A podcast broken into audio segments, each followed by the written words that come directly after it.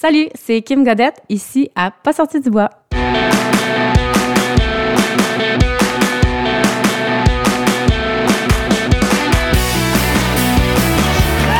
messieurs, votre gagnant du 110 Si tu commences à te sentir bien en courant un ultramarathon, fais-toi-en pas, ça va passer. grand champion du 125 km. Hey hey, vous connaissez NAC et vous savez qu'ils ont les meilleurs produits sur le marché. Ça fait plus de 60 épisodes que je vous en parle. Je vous le dis, l'essayer, c'est l'adopter. Avec les barres Ultra Énergie, la poudre Ultra Recovery et les nouvelles Gaufres qui sont tout simplement exceptionnelles, vous avez tout ce que vous avez besoin pour performer en sport d'endurance. En plus, NAC, c'est une entreprise 100% québécoise qui a les valeurs à bonne place. Écoutez, les produits sont éco-responsables et les emballages sont éco-responsables. Parle-moi de ça, une entreprise où les bottines suivent les babines. T'as le goût d'avoir 15% de rabais? Utilise le code promo pas sorti du bois sur le nacbar.com. P-A-S-S-O-R-T-I-D-U-B-O-I-S. Merci NAC et bon épisode. Ouais, ben, on n'est pas sorti du bois, hein? Bonjour tout le monde, bienvenue à ce 63e épisode de Pas sorti du bois. Aujourd'hui, devant public. Écoutez, on pourra vous raconter pourquoi. Je suis en compagnie de Kim Godette. Salut Kim. Salut, Comment ça va? ça va bien toi? Ça va bien. Hey, on est en présentiel. Oui. C'est pas arrivé souvent. 63 épisodes, c'est quand même pas mal, mais je n'ai pas eu beaucoup en face à face. Puis pas de feu qui crépite. Je pense que c'est le premier en face à face, pas Ah. de feu. fait que, ben, bienvenue euh, à Québec, chez moi. Tu viens du Saguenay, c'est ça? Oui, c'est ça. Vous êtes descendu, ton chum et toi, qui est notre public, euh, Ouais, juste à ouais, côté notre, ici. euh, public. Bienvenue à Pas sorti du bois. Merci. Écoute, on est là parce que tu reviens tout juste de la Réunion. On pourra parler de qu'est-ce qui t'a mené jusqu'à la Réunion. Mais Oui. j'ai l'impression que tu as vécu une expérience complètement folle, un aller-retour à l'autre bout du monde. Là, vite de même, comment tu te sens? Que tu viens de revenir, t'es-tu encore dans l'excitation? T'es-tu encore sur le buzz de la course? Euh, je suis très, très fatiguée. c'est normal avec toutes les jet lag puis euh, les heures de course. Mais oui, je suis encore sur mon petit nuage puis euh, j'espère qu'il va durer longtemps. Hey, je comprends, là, c'est une Ouais. expérience de fou. En fait, c'est une saison exceptionnelle que tu as vécue, puis on pourra revenir sur chacune de ces étapes-là. oui. Mais de finir ça à la Réunion, euh, pendant que tout le monde ici, les arbres devenaient oranges, puis pendant que les feuilles tombaient, qu'il faisait plus froid, tout était à la plage, dans les montagnes, dans les volcans de la Réunion, ça devait être complètement fou. Oui, c'était vraiment fou. Puis euh, j'aime la chaleur, puis j'ai été gâtée. c'est ça, j'allais dire, t'as été gâté parce Ah que oui. pour t'y rendre à la Réunion, ça a passé par le Québec Méga Trail. J'en ai parlé avec plein d'invités. C'était une journée extrêmement chaude, la journée que tu as remporté cette course-là.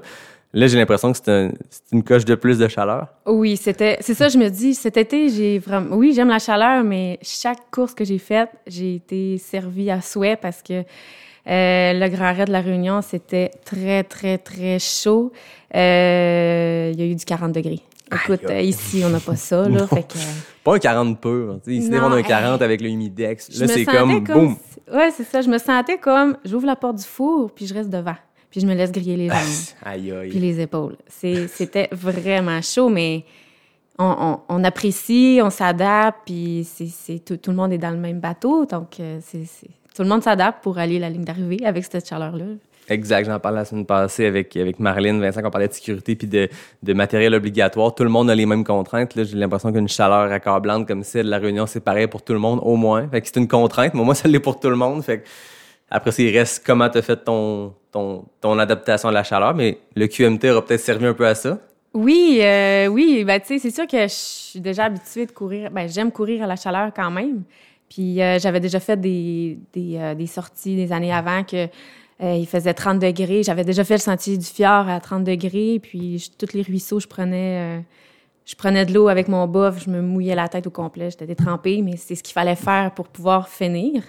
Puis au Québec Mégatrail, ben, c'est ça que j'ai dû faire parce qu'il faisait vraiment chaud. Euh, on n'a pas le choix de ralentir pour, euh, pour permettre de se rafraîchir, pour pas élever trop la fréquence cardiaque. Euh, fait que oui, je me suis dit, c'est sûr que ce que j'ai fait à- au Québec Mégatrail, j'allais le transposer à La Réunion. Puis je l'ai fait, mais je pensais pas. été contente. Je pensais pas qu'à la Réunion il y aurait il y aurait eu autant de ruisseaux que ça, OK. euh, de cours d'eau parce qu'on a traversé des rivières dans Mafat, dans le cirque de Mafat. Donc euh, j'étais vraiment contente, là qu'on on pouvait se rafraîchir, se tremper les jambes, euh, les souliers mouillés. ça nous, ben, je m'en foutais un peu parce que ça rafraîchissait tellement là, fait que c'est c'est- ça m'a aidé, ça m'a aidé, ça m'a aidé, mais le corps est le corps, on peut pas prédire comment il va réagir, donc il est arrivé ce qui est arrivé. Mais on aura l'occasion d'entrer Ouais, dans le vif ça, du sujet. Écoute, on, on vient à peine de commencer l'épisode, on parle déjà de chaleur. Je Ouais, sais pas si c'est parce que ça commence, il commence à faire fret à Québec, puis qu'on se sentait comme obligé de parler euh, de ça. Mais avant qu'on entre dans le vif du sujet, on va parler de ce qu'on boit parce que Mm-hmm. Oui. on s'est dit, il est quand même tôt. On s'est dit, là, à un moment donné, une bière à, 11 h le matin. Hein? Fait qu'on y va avec un kombucha ouais. des Fous de Lille, donc euh, une place de Montréal.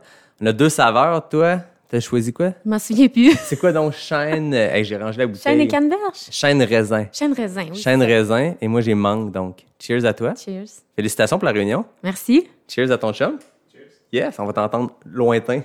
Je bois pas de bière, mais j'aime beaucoup le kombucha. Ben, c'est un, c'est un winner, puis c'est vraiment bon. C'est une belle alternative, je trouve. Oui, oui. En fait, en 2021, j'ai l'impression que les alternatives à boissons festives, on dirait que des fois, la, la bière, c'est pas tant le produit lui-même que juste le, le contexte dans lequel tu le bois. Mm-hmm. On a tellement de bons produits. Tu sais, la semaine passée, à l'épisode, j'avais de la bière sans alcool, puis les bières sans alcool sont exceptionnelles. Tu sais, le goût est comme une vraie bière.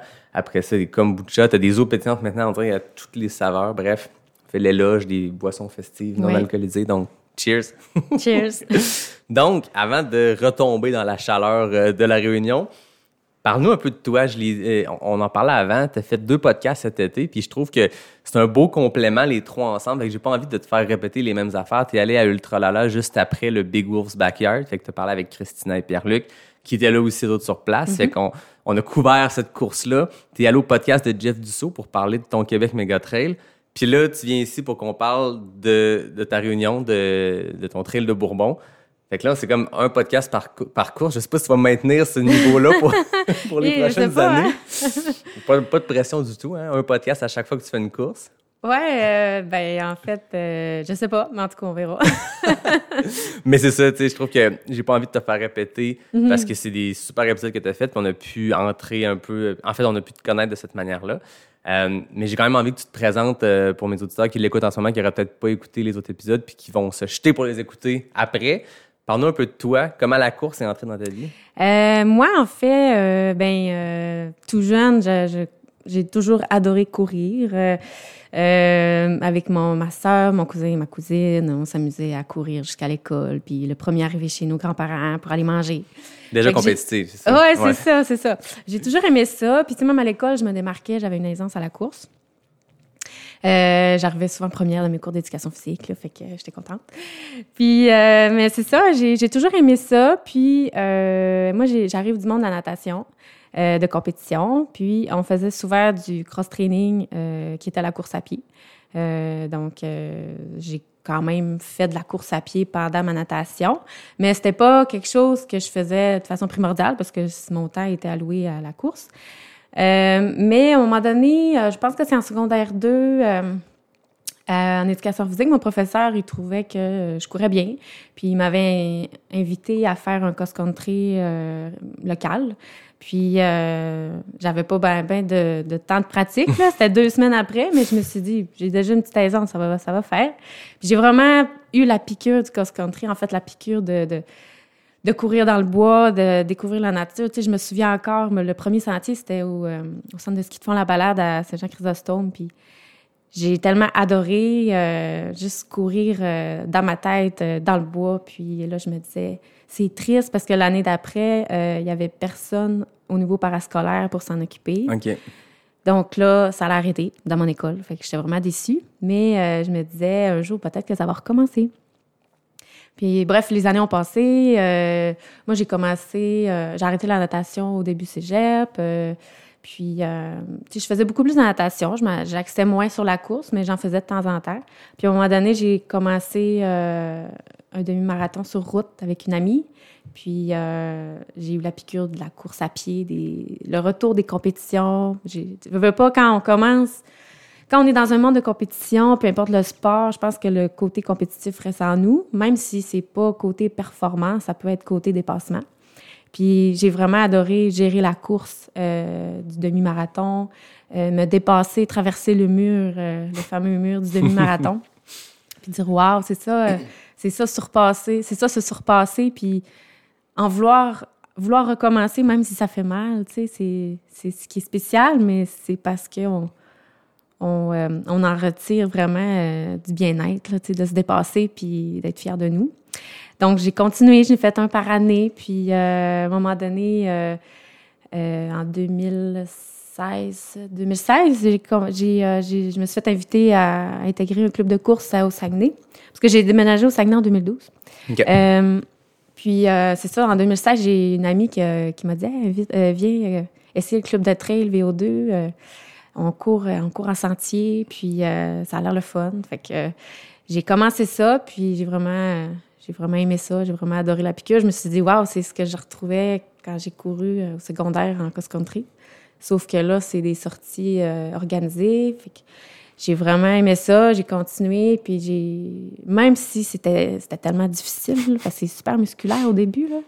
Là, tu te dis comment je vais faire pour courir dans une côte ici, tout le monde court, puis moi, je suis pas capable, tu sais. Mais c'est avec la pratique, là. Puis, euh, c'est ça, j'ai commencé le club de trail euh, 2016. Je m'étais dit, ah, ça va être juste un à côté de la route, mais finalement, la route a pris le bord. Parce que j'aimais trop la trail.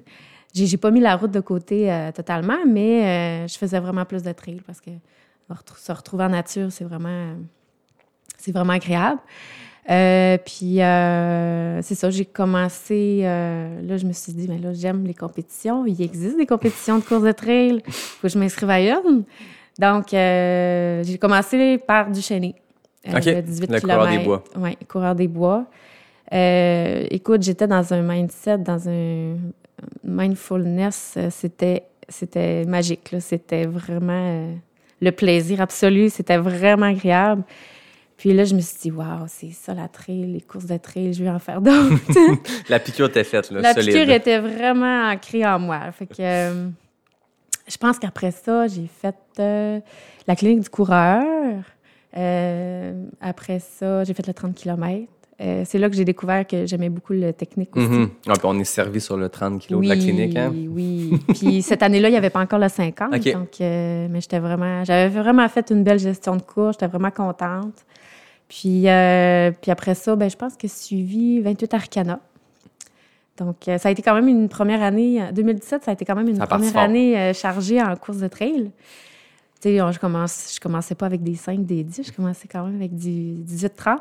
Fait que, euh, mais ça a vraiment bien été à part une bandelette là, qui a poussé cette année-là, mais je pense que n'importe quel débutant, coureur a une bandelette dans sa vie. À un moment donné, on se stabilise dans le côté musculaire, puis euh, on dirait moment donné, les bobos sortent moins quand on est... J'ai l'impression que la bandelette est à la course de trail, ce que la périostite est à la course de route. Il y a plein de bobos comme ça, puis quand tu cours longtemps, tu finis par tous les avoir à un moment ou à un autre. J'ai l'impression que la bandelette, c'est commun, tu sais, les, les coureurs, les coureuses de trail, c'est quelque chose qui arrive à un moment donné pour... Il y a plein de raisons qui peuvent arriver, là, tu sais, souvent on pense que c'est une augmentation de volume trop rapide, mais il peut y avoir mille autres raisons, mais c'est comme commun, puis tu sais, dans les descentes, je pense que c'est là qu'on peut... à- vraiment maganer une bandelette solide. Là, quand ça commence à tirer, puis tu te mets à faire des descentes, euh, puis tu de- gardes ton pace. Fait que, bref, je pense bandelette, périostite pour les coureurs de route, c'est les classiques qu'on apprend à, à gérer ou à prévenir avec le temps. Donc, première saison, première bandelette, Ouais. c'était le- le- le- l'expérience qui rentrait. On dirait que c'est une étape euh, obligée. c'est un passage obligé, un malheureusement. passage obligé. Les physios seraient pas contents de nous entendre dire ça, mais si je me fie aux gens autour de moi, c'est un passage obligé. Tout le monde, quasiment tout le monde a eu une bandelette en- dans son début de, de, de coureur. Ah oui, même, même plus tard. Moi, ça m'a pris 10 ans avant d'avoir ma première bandelette, mais elle était tannante. oui, c'est c'est pas, c'est pas agréable, c'est pas agréable. faut toujours être alerte là, de, des petits bobos qui peuvent sortir. Là. À ce moment-là, est-ce que tu, euh, tu courais aussi l'hiver? T'étais-tu déjà dans ce mindset-là de courir 12 mois par année? Euh, ben en fait, oui, parce que j'ai commencé à courir dans mon club de trail l'hiver. OK, ça a commencé Ouais, l'hiver. J'ai commencé l'hiver. Donc, on dirait que le fait que j'ai commencé l'hiver, ça me faisait. Ben, j'appréciais déjà le sport. Euh, switcher à l'été, ben, c'est sûr que, on s'habille moins, donc c'est quand même agréable. Mais ça faisait en sorte que j'avais un plaisir de retrouver l'hiver parce que Mm. c'est là que j'ai commencé. Ouais. Donc, euh, oui, j'adore courir l'hiver, puis je pense que je pourrais jamais euh, arrêter de courir l'hiver. On, on en parlait avant de commencer l'enregistrement, puis on aura l'occasion d'en parler tantôt parce que Samuel Père et moi, on, on- on t'a calé pendant l'épisode Ouais. 61. On reviendra là-dessus. Ouais. On parlait d'hiver, ça avait un lien avec ça. ouais. Fait que première saison, euh, beaucoup de, de courses, des distances, comme tu dis, on part fort là, avec du 30, Ouais. du 28. Deuxième année de course de trail, là, ça a été ton, ton 80, l'Ultra Ouais. Trail Aricana, que tu as raconté euh, merveilleusement bien avec Jeff Dussault parce que on a vraiment rentré dans ce, on est rentré dans, dans ce récit-là avec toi. Cette course que tu as faite avec Stéphane Perron, qui est super connu euh, Ouais. dans la communauté trail au Québec. J'ai l'impression que c'est un de nos superstars. J'ai l'impression que Stéphane, il est à toutes les courses. Je le connais pas personnellement, mais je vois son nom partout. Je suis comme, ce gars-là court tout le temps. Il fait tous les événements, mais ça a l'air d'être un gars hyper rassembleur. Euh, puis euh, tu racontais ton 80 Arcana avec lui, puis euh, une troisième place quand même. C'est Oui. une belle entrée en matière Ah, dans les oui. longues distances. Ouais, vraiment. C'était c'est une course mythique, magique dans ma tête, puis je pense qu'elle va le rester même. Parce qu'une première à tout, c'est toujours euh, mémorable. Mhm. Je pense que ça reste gravé. Euh, c'est une course qui reste gravée dans ma tête parce que, tu sais, ça, ça marque, en fait, euh, c'est quand même un grand pas d'a- d'aller dans le monde de l'ultra. Ah, c'est un gros step que tu as fait d'un gros step. 30 à, à un 80. Ouais, c'est ça. Ouais, c'est ça. C'est sûr que, tu sais, j'avais quand même, dans, mon, dans mes trainings, j'avais fait quand même le sentier du fjord, qui est 41 km. Mhm. Donc, ça m'avait donné quand même un bon, un bon une bonne préparation. J'avais fait aussi dans mon coin euh, euh, Montagne Blanche qui reliait le sentier des Caps avec la montée de la statue. Ça faisait quelque chose comme 35 km, je Ouais, pense. c'est une bonne Fait quand même. ça me faisait quand même des bonnes pratiques de 6-8 heures. Là. Puis euh, j'avais fait le Transvalley aussi avant Arcana. Donc euh, ça, ça a été quand même... euh, ben, ça m'a montré que... ça m'a montré que j'étais quand même capable d'enchaîner du volume malgré la douleur musculaire. Puis ça m'a vraiment convaincu que Arcana, j'étais, euh, j'avais une confiance positive pour le, réaliser, là, le 80. Mais je pense que je pense que ce qui m'aide dans les ultras, c'est vraiment le fait que je, je focus vraiment pas sur le temps. Hmm. Je cours vraiment au feeling. Tu sais, la monte est là parce que ça me donne un repère visuel, un, un repère de temporel, un repère de distance. Mais, puis tu sais, oui, j'essaye des fois de me donner des temps pour certains ravitaux, juste pour me donner un approximatif de la fin, ça va donner quoi. Mais je pense que ce qui aide, c'est que je, je, je regarde pas le temps, je focus pas sur le temps, je cours au feeling. Je cours vraiment au feeling, euh, à, à mes sensations, puis je me respecte beaucoup dans mes sensations. Je vais ralentir s'il faut pour toujours être bien. Euh, toujours avoir du plaisir, parce que mon but, c'est pas de finir la langue à terre, puis euh, déshydraté, Mm. uriner brun, tu sais. J'ai un ami qui est déjà arrivé euh, après Arcana et il urinait brun coke, là. Fait que... euh, Pas bon mon signe but, c'est pas d'arriver là. Ouais. Mon but, c'est vraiment de profiter parce que je cours pour le plaisir. Fait que c'est. Je veux réaliser mon but premier, qui est de courir pour le plaisir. Puis les ultras, j'aime le fait que c'est une gestion de projet. C'est comme un projet que je réalise. Ça demande une préparation avant, ça demande une préparation pendant. Il faut que tu sois capable de gérer euh, les facteurs qui, euh, qui, qui influencent ton ultra pendant. Euh, fait que c'est ça que j'aime beaucoup. Fait que l'ultra, je veux le gérer euh, du mieux que je peux. Fait que Mm. quand j'arrive à la ligne d'arrivée, ben c'est ça qui me satisfait, c'est d'avoir géré mon ultra. Peu importe les pépins qui arrivent, d'avoir été capable de le gérer avec une tête qui est toute là. Fait que Ouais. Ben, je trouve que c'est un, un bon exemple, la gestion de projet, parce que peu importe le degré de préparation, tu tu peux être ultra préparé dans le sens que tu as des fichiers Excel avec tes Mhm. temps de passage, ou l'autre extrême, on y va plus au feeling. Dans tous les cas, c'est une gestion de projet. C'est Ouais. c'est 5, 10, 15, 20 heures dans le bois. Il y a cette notion-là. Puis même si tu y vas 100% sans préparation, tu au feeling, sans équipe de support, sans drop back, juste je pars puis je fais ma course. Même dans cette optique-là, je pense que c'est une gestion de projet parce que tu passes ton temps à réfléchir quand même. OK, là, je vais arriver à tel ravito, qu'est-ce que je vais faire? OK, ben là, j'ai faim, fait que là, le dernier ravito, il va manquer un peu de bouffe, fait que là, je vais repartir avec plus de bouffe. Tu es en train de gérer un, un événement, gérer une- un projet. là. C'est un, un bon parallèle. C'est la première fois que je l'entends. Je trouve ça intéressant. Ben moi, je vois ça comme des projets, les ultras. Mm. Fait que c'est pour ça, euh, ben même cet été, je trouvais que j'avais trop de projets. En- tout- été. Trop de projets rapprochés. Là, je me suis dit, Ouais, c'est moins, j'aime moins ça. Là. On dirait que j'ai moins le temps de préparer mes projets. Mais, euh, mais c'est ça. Je vois ça comme un projet à préparer puis à réaliser. Euh, fait que quand je le réalise, ben en fait, je le prépare d'avance. Je fais de la visualisation d'avance. Fait que quand je suis dedans, là, je suis vraiment focus. Ouais. Euh, tu sais, j'ai des gens là, que j'ai connus. euh, j'ai connu, exemple, j'ai parlé à Benoît Girondel là, au Grand Raid, Ah oui? à la conférence de presse. J'y ai têté une photo, j'y ai parlé un parfait. petit peu. Euh, c'est quand même un coureur fascinant, mais il y en a autour de moi qui le connaissent pas. Ouais, moi, mais quand tu es en ultra, quand, quand tu regardes un peu ce qui se passe Ouais. dans Girondelle, c'est un peu. Il a gagné le Grand Raid euh, main dans la main avec François Den en Ouais. 2018, puis il avait gagné l'année d'avant, puis c'est une légende Oui, de une l'ultra trail légende. français. Et à la Réunion, il a super bien performé. Fait que t'as le droit d'être fan Oui, c'est ça. là. là. Fait que là, j'ai têté une photo, on a jasé un peu, puis euh, en tout cas, lui, il disait qu'il aimerait ça venir au Québec. Ouais. Puis j'ai inventé euh, les courses du Québec Méga Trail. parce que je pense que c'est un coureur d'ultra longue distance. Donc, euh, tu sais, il pourrait être servi avec le QMT 100 miles. Puis, euh, il m'a écrit sur Instagram par après, puis il m'a dit Je t'ai dit salut à au Roche Plate, puis tu m'as même pas reconnu. J'ai fait Ah non. Pendant la course? Oui, ouais, c'est ça. J'ai dit Eh ben, désolée. Mais j'étais tellement focus. Moi, je suis focus dans une course. Même, euh, il y a une fille, je me souviens pas, que j'ai rencontrée cet été à Big Wolf. Elle m'a dit salut euh, durant le QMT. Je l'ai jamais vue parce Ah que ouais. j'étais super focus. Fait que euh, je m'excuse d'avance. Tout le monde qui me dit salut d'une course, des fois, c'est parce que je suis vraiment air bête. Au contraire, je suis jamais air bête. Mais je suis vraiment focus des fois dans ma course. Fait que ça fait en sorte que des fois, je vois pas à, l'extérieur ce qui se passe. Je suis vraiment devant, devant ma, dans mes deux œillères puis j'avance. Ben non, c'est normal aussi, sur des longues distances aussi, même si on n'est pas dans un creux mental, monumental, juste des fois, il faut être plus focus. Il y a des moments où dans un ultra, en tout cas, moi, je sais que c'est comme ça. Tu sais, au Bromont Ultra, là, j'ai eu des moments, je jasais avec le monde. Tu sais, le premier 35 kilos avec, avec Étienne Dugas puis Richard euh, Roy, on jasait, puis c'était comme si on était une sortie de fin de semaine en chum. Mais je le sais que dans l'après-midi, euh, plus tard dans la nuit, j'allais très bien physiquement, mentalement, mais je courais avec un gars, puis à un moment donné, j'ai comme fait, Hey, je vais le laisser comme, je vais ralentir de 10 secondes par, par, par, par minute, juste le laisser aller, parce qu'en ce moment, j'ai comme pas l'espace mental de, de converser avec, puis c'est pas personnel, puis j'ai dit au gars, j'ai dit, est-ce que je vais te laisser aller en ce moment?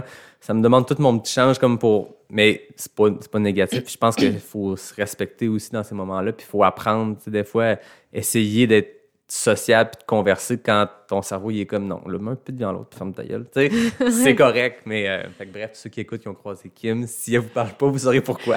ouais, c'est ça. tu parles de, de vis- visualisation, je trouve ça super intéressant. Est-ce que tu peux nous, nous partager comment tu le fais? Tu sais, mettons, par exemple, tu allais au QMT cet été, prenons un exemple d'une course récente. Comment tu, tu fais ce travail de visualisation-là en, en- en prévision de la course?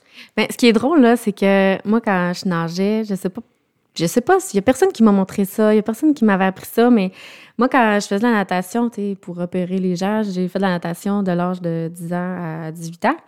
Euh, quand je m'endormais le soir, euh, je m'imaginais en train de nager ou je visualisais. Mettons que je savais qu'il y avait une compétition qui arrivait. Ben là, je me, je me voyais dans ma tête en train de nager ma telle épreuve, telle épreuve. Puis on dirait que ça, ça me calmait, ça m'aidait à dormir. Puis quand j'arrivais aux compétitions, j'étais super, euh, j'étais super euh, focus à ma course. Fait que c'est un peu ça que, euh, que je fais des fois. Ben, je le fais moins, là. Je dors pas. Je m'endors pas en, en- en m'imaginant en train de courir. Mais des fois, tu sais, au lieu de, d'avoir un moment. moi, je regarde pas la TV. Fait qu'exemple, au lieu de regarder la TV, ben, euh, tu sais, je peux aller euh, sur le bord de l'eau, euh, puis je vais fermer les yeux, puis je vais, je vais m'imaginer en train de courir. Puis ça, des fois, je vais avoir apporté avec moi, exemple, euh, le parcours de ma prochaine course. Je vais l'avoir décortiqué un peu en des plus, en des moins, euh, avec les ravitaux. Puis, euh, c'est ça, j'analyse, euh, j'analyse le parcours en même temps. Puis des fois, ben, c'est ça, je vais juste fermer les yeux, je vais m'imaginer euh, en, train de, en train de courir des montées ou je vais revisualiser des parcours de- d'entraînement que j'ai fait ou est-ce que là, je trouvais ça difficile, euh, mais que finalement, j'ai fait telle stratégie pour passer à travers ou des fois, je vais visualiser des, des passages. Ben, j'ai pas beaucoup de courses dans, dans, mon, dans, mon, dans mon background, mais tout ce que j'ai fait en entraînement, euh, je vais- ce qui était difficile, j'essaie de le revisualiser, ben, de, de, de me le remémorer pour euh, voir c'est quoi les stratégies finalement que j'ai adoptées pour passer à travers. Mhm. Puis, euh, fait que c'est ça que je fais. Je pense que. Puis c'est sûr que durant. Je me donne beaucoup d'objectifs positifs, dans le sens euh, d'encouragement positif. Là. Quand, euh, quand je suis dans ma course euh, ou quand j'analyse mon parcours, des fois, je vais juste me donner un petit objectif de petite butée, du bas de la butée, en haut de la petite butée. Des, des fois, j'ai plein, plein, plein de petits objectifs. À un moment donné, je vais en avoir des grands au travers. donc, c'est pas mal ça. Ben, c'est intéressant. Une, façon de faire que. ben, c'est rare qu'on explore ça, c'est le fun qu'on puisse en parler, mais euh, tu parlais de ta saison 2018 avec l'UTHC. Euh, avec du recul, trois ans plus tard, qu'est-ce que tu en retires de cette expérience-là? Qu'est-ce que ça t'a amené comme, comme outil, comme apprentissage? C'est ta première longue distance, puis là, cette année, ben, tu as performé sur ces longues distances-là. Qu'est-ce que cette fois-là, ce 80 km-là, t'as appris puis que tu mets encore en application aujourd'hui? Je pense. Ben, en fait, je pense que euh, d'être j'étais, très à l'écoute de mon corps quand j'ai fait mon 80. Euh, je suis allée vraiment à une vitesse euh, de jasette. J'étais capable de jaser. Probablement que j'aurais été capable d'aller plus vite, mais c'était mon premier. Fait que je me suis dit, je vais y aller à une vitesse que je suis capable de, de maintenir puis d'être agréable, que ça soit agréable du début jusqu'à la fin. Euh, fait que ce que je suis capable de retransposer à aujourd'hui, ben, je pense que c'est ça, c'est. Je pense que c'est la, la, la, capacité d'être à l'écoute de son corps aux moindres sensations euh, d'alerte négative, là, pour euh, interagir rapidement, puis, puis euh, retrouver le positif. Là. Exemple, ne jamais avoir faim. Exemple, ne jamais avoir faim, parce que si tu as faim, ben, c'est parce qu'il est déjà trop tard. hein. Ouais. Il te manque l'énergie, ton corps te le dit. Euh, donc euh, ça, euh, ben ça, je l'ai jamais vécu dans le 80, mais je l'ai vécu en entraînement. Fait que là, je me suis dit, ça, c'est quelque chose qu'il faut toujours être alerte, toujours manger un peu pour ne jamais avoir faim. Euh, je pense que c'est ça qui m'a aidé, puis ma capacité à être focus dans ma course. Je dirais que la particularité du 80, c'était que je l'ai faite avec un ami. Mhm. Euh, quand, fait quand j'ai fait mon Québec Méga Trail, c'était en solo. Euh, c'était une expérience, mais finalement, j'ai vu que j'étais vraiment rendue grande et euh, j'avais plus besoin de mon mentor pour euh, m'accompagner dans mes ultras. Mais j'aime encore courir avec toi, Stéphane. Là. Mais, euh, mais j'étais, je me suis dit, ah, je suis rendue grande, je suis rendue capable d'être d'être seule. Ben, c'est pas que j'étais pas capable de, de gérer seule la course, c'est juste que j'avais quand même un bel accompagnement là, quand Mhm. j'ai fait mon 80. C'est un paceur de luxe parce que c'est un paceur Ouais, pendant 80 km ouais, parce qu'il faisait la course aussi. Ouais. Mais j'avoue que c'est réconfortant quand tu es quelqu'un comme ça. Est-ce que, mettons, à l'approche du Québec Méga Trail, qui a été ta course la plus longue suite, ben, il y a le, back, il y a le backyard, mais c'est un autre, une autre patente, on aura l'occasion d'en parler, dans le style trail euh, linéaire d'un point à un autre. Euh, est-ce que c'était une crainte que tu avais à l'approche du Québec Méga Trail cette année de te dire, OK, mon plus long, c'est le 80, mais je l'ai fait 100% avec un ami, un mentor. Là, je m'en vais faire 80 du 110 km complètement seul. C'était-tu une, une appréhension que tu avais ou tu étais confiante là-dedans? Euh, non, j'avais hâte. J'étais Ouais. confiante euh, parce que on parlait tantôt de Montvalin, euh, Neige et Samuel Power. Euh, j'avais fait quelque chose euh, dans l'hiver. euh, Parlons-en. Le tantôt, j'ai dit on en parle plus tard, mais là, je te coupe et on revient à ce que tu disais. À l'épisode 61, on t'a calé parce que je racontais, pour ceux qui n'ont pas écouté l'épisode, euh, on parlait d'FKT, tout ça. Puis je disais, à un moment donné, j'étais allé dans Mont-Valin parce que mes parents ont un chalet là, puis c'est un terrain de jeu que je découvre depuis 7 ou 8 ans. Puis j'ai dit, il y a peut-être un FKT qui existe, je n'ai pas vu, Ah, je prends en faire un, j'ai fait, non, non, c'est pas de ton affaire, tu viens pas de là. Moi, je- j'aime la culture du FKT parce que les gens ils veulent faire découvrir une ligne, un tracé. Puis je disais à la blague dans l'épisode, moi, il n'est pas question que j'en fasse un. Je vais aller l'essayer si quelqu'un en met un, mais je vais pas l'inventer. Je viens pas du coin, c'est pas mon, pas ma cour arrière.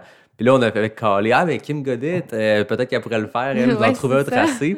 Puis là, il y a quelqu'un qui m'a écrit, hey, elle l'a déjà fait. Il est pas sur le site, mais tu avais tenté cette aventure-là Oui. de traverser le parc national des Mont-Valin. Parle-nous de cette aventure-là solo, euh, c'est l'hiver dernier, c'est ça? Euh, oui, c'est en mois de février. OK. Ben dans le fond, pour mettre en contexte, moi j'étais en congé maladie euh, professionnelle, puis euh, je, je faisais beaucoup d'anxiété, puis euh, les Monts-Valin c'était vraiment une- un lieu de ressourcement qui me faisait vraiment du bien. Puis euh, j'étais rendue là tous les jours, ben pas tous les jours, mais plusieurs fois par semaine, j'étais vraiment rendue là parce que ça me faisait du bien. Même si, euh, ce qui est un peu drôle à dire, c'est que chaque, euh, chaque action de ma journée était une immense énergie à donner. Euh, c'était, pénible, tu sais. Fait que juste me rendre dans mon auto, me rendre à Mont-Valin, c'était quelque chose qui était dur. Rendu là-bas, c'était OK, faut que, faut que je sorte de ma voiture, ça va me faire du bien. Tu sais, c'était, c'était, c'était, c'était, c'était particulier. Puis c'est drôle parce que j'ai écouté euh, à- cet hiver ton podcast avec Alexandra, euh, Mhm. la photographe. Oui. là. Puis elle me faisait beaucoup penser à moi, fait que ça me touchait. Euh, donc, je me suis ressourcée beaucoup dans les Monts-Valin. Puis à un moment donné, ça me faisait vraiment du bien. Je découvrais des sentiers, j'étais toute seule. Puis j'encourage tout le monde à, à se trouver une, une activité, une passion pour euh, quelconque passion là, pour que ça soit votre thérapie parce que c'est c'est vraiment thérapeutique. Moi la course à pied euh, surtout j'étais contente j'étais contente d'avoir la course à pied dans ma vie parce que j'ai vécu ça vraiment difficile cet hiver. Puis je trouve que la course à pied, euh, ben, dans, dans, les bois, m'a vraiment aidé à, à, me ressourcer puis à me, à me faire du bien, à me redonner confiance aussi, puis à me challenger aussi. Euh, donc, euh, ça, allait, ça, ça, allait de mieux en mieux, tu sais, quand les semaines allaient, euh, janvier, février janvier plutôt. Puis moi, étant donné que j'ai déjà été bénévole pour la course cryo, je, je tenais à. Ben, j'aurais aimé participer cette année. Puis là, c'était en mode COVID. Mhm. Il y avait une édition virtuelle. Puis euh, la fondation, ben, en fait, la course cryo euh, a été créée par la fondation sur la pointe des pieds. Pour ceux qui connaissent pas, c'est euh, un organisme à but non lucratif qui qui organise des expéditions d'aventure thérapeutique pour les enfants atteints ou en rémission de cancer. donc moi, je trouvais que ça me rejoignait énormément. Euh, étant donné que j'étais, euh, excuse-moi, j'étais en réadaptation, puis je trouvais que c'était vraiment une belle façon que je, je revienne de façon positive de mon épuisement professionnel en faisant une, une activité thérapeutique en nature euh, avec Cryo. Puis eux, cette année, en, en mode virtuel, il y avait deux volets. Il y avait le volet 32 km. Il y avait le volet Mon défi. Puis moi, je me suis dit, je vais faire mon défi, je vais le créer. Euh, donc, j'ai créé mon défi au travers des Monts-Valin parce que c'était euh, le lieu qui m'avait fait du bien euh, cet, ben, cet, hiver, l'hiver passé. puis, les Monts-Valin, j'adore. Moi, j'adore le paysage hivernal, j'adore les sentiers, les montagnes. J'adore, j'adore grimper, j'adore être dans le bois tout court. Tu disais que tu as eu la piqûre de la course en plein hiver. Ben, fait que là, ça, ça valait encore plus cher. le lien était là. là. C'est ça. Puis là, je me suis dit, euh, je, suis quelqu'un qui est capable de relever des défis, euh, qui est capable de surmonter des épreuves parce que, bref, vite, vite de même, un épuisement professionnel, c'est. Chacun le vit de la, sa façon, mais j'ai vraiment tombé dans le fond du baril. Puis j'ai été capable de me relever. Donc, je me suis dit, je vais faire un beau défi à ma hauteur. Je suis capable de, de, grimper des montagnes pour arriver à avoir des, euh, des, beaux résultats. Donc, j'ai décidé de rallier tous les sommets du Mont-Valin en fast packing. Euh, j'ai commencé par euh, le centre d'accueil du Mont-Valin à Saint-Fulgence. Je suis allée euh, à la tête de chien. J'ai monté jusqu'au pic du Corbeau, euh, pic, de la, pic de la Hutte. Ensuite, je suis allée au pic du Buc, qui est le plus haut sommet. Ensuite, c'était le pic du Yeti. Ensuite, il nous reste à traverser le lac du canot, des canaux, euh, pour se rendre du côté Valinouet. Euh, ensuite, là, il me restait le, le pic du Mont Victor Tremblay, puis là, je finissais par le pic 360. Mais c'était dans le temps du, des couvre-feux. J'étais partie un peu tard le matin parce que mon but, c'était de, de, de, faire une partie en noirceur, étant donné que la course cryo, généralement, elle commence à 16 heures le soir. On a un soleil avec un coucher de soleil, puis la difficulté, c'est de persévérer dans la nuit. Mm-hmm. Je voulais représenter ça un peu dans ma course ben, dans, mon, dans mon aventure. Donc, euh, j'ai commencé un peu tard dans l'avant-midi, malheureusement. Donc, euh, j'ai été serrée dans le temps pour finir avec le pic 360. Mais euh, j'ai vraiment été contente là, de faire quand même le jusqu'au pic Mont Victor, du Mont Victor Tremblay. puis j'avais des amis, mon copain qui m'attendait en bas du Valinouet. Là, euh, je me souviens pas, il était quelle heure, là. Mais euh, j'avais fait 40 km en fast packing, puis euh, euh, j'avais, j'avais eu très chaud le matin parce qu'il faisait vraiment soleil. Puis là, quand le soleil est parti, j'ai eu vraiment froid parce que tous mes pieds étaient mouillés. Tout, Mm. tout est devenu gelé. J'avais plus de ravito pour faire de, de, de, refuge pour me faire un feu. Euh, mes hot pads, ils marchaient plus. Mais euh, je continuais. Je me suis dit, il restait juste euh, à faire deux sommets, mais j'ai manqué de temps. Euh. Mais finalement, tu sais, ça, je suis vraiment contente de l'avoir faite. Puis, je l'ai faite euh, en solo, toute seule. donc, c'est ce qui me démontrait que j'étais capable de faire des longues aventures seule. Puis j'étais vraiment fière de moi parce que ça me démontrait que malgré ce que j'ai vécu, ben je suis capable de persévérer même si j'avais plein de difficultés dans la journée euh, avec le froid, les bottes mouillées, euh, manger. Puis euh, en même temps, ben j'ai, je pense que c'est rare qu'on peut découvrir les Monts Valin en une journée comme ça. Ben, je l'ai faite. En plus, l'hiver, c'était c'était- merveilleux. C'était super beau. Il n'y avait pas de fantômes parce que la, la saison de la neige euh, arrivait à, à sa fin. Mhm. C'était fin février. Puis il y avait moins de neige ces, ces derniers temps, mais c'était vraiment, c'était vraiment mémorable là, comme aventure. Puis c'est ça, je me suis dit, tu sais, j'ai réussi à faire une aventure thérapeutique. Là, c'est, c'est digne de, de la fondation, de, de la mission de la fondation. Puis ça m'a vraiment fait du bien parce que, tu sais, après ça, euh, ça marquait un peu le, le fait que, j'allais mieux dans ma réadaptation. Puis, je veux pas, tu sais, je- pense qu'on a besoin de s'épanouir de façon personnelle dans quelque chose. Puis là-dedans, j'ai vraiment atteint mon, mon étoile. Là. Je sais pas comment le dire. Là. C'est- C'était ton point tournant? Ouais, ça a été, ça a vraiment fait du bien. Parce que, tu sais, quand on est en maladie, on... moi, ça me dérange pas d'en parler, là. Quand on est en maladie, tu sais, on dirait qu'on focus juste sur euh, ce qui va pas. Mais moi, j'avais la course à pied pour me faire du bien. Mhm. Puis j'avais... Ce projet-là, tu sais, il a, il a germé pas longtemps avant de le, de le faire. Je pense que j'y ai pensé début février. OK. Puis c'était le 21 février. Donc, euh, parce que j'allais me promener souvent dans mon Valin. Puis là, je me disais, ah, mais j'aimerais ça, tu sais, faire le petit défi de la course cryo, puis ça me ferait du bien. Finalement, j'ai pensé à mon défi personnalisé. J'ai dit, go, je le fais, ça va me faire du bien. Ça m'a vraiment fait du bien.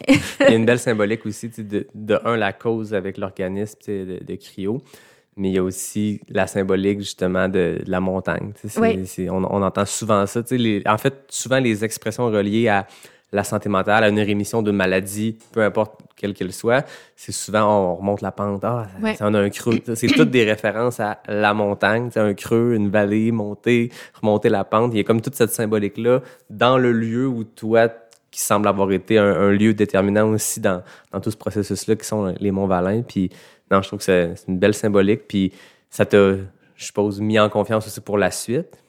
Ben en fait, c'est que moi, tu sais, oui, ça m'a mis en confiance pour la suite, euh, autant personnel que professionnel. Euh, mais c'est sûr que je cacherai pas que tu sais, l'an- l'anxiété, elle demeurait pareille. Mais ça me démontrait que, tu non, tu es capable de... Kim, tu es capable de, de surmonter des épreuves, tu es capable de passer à travers.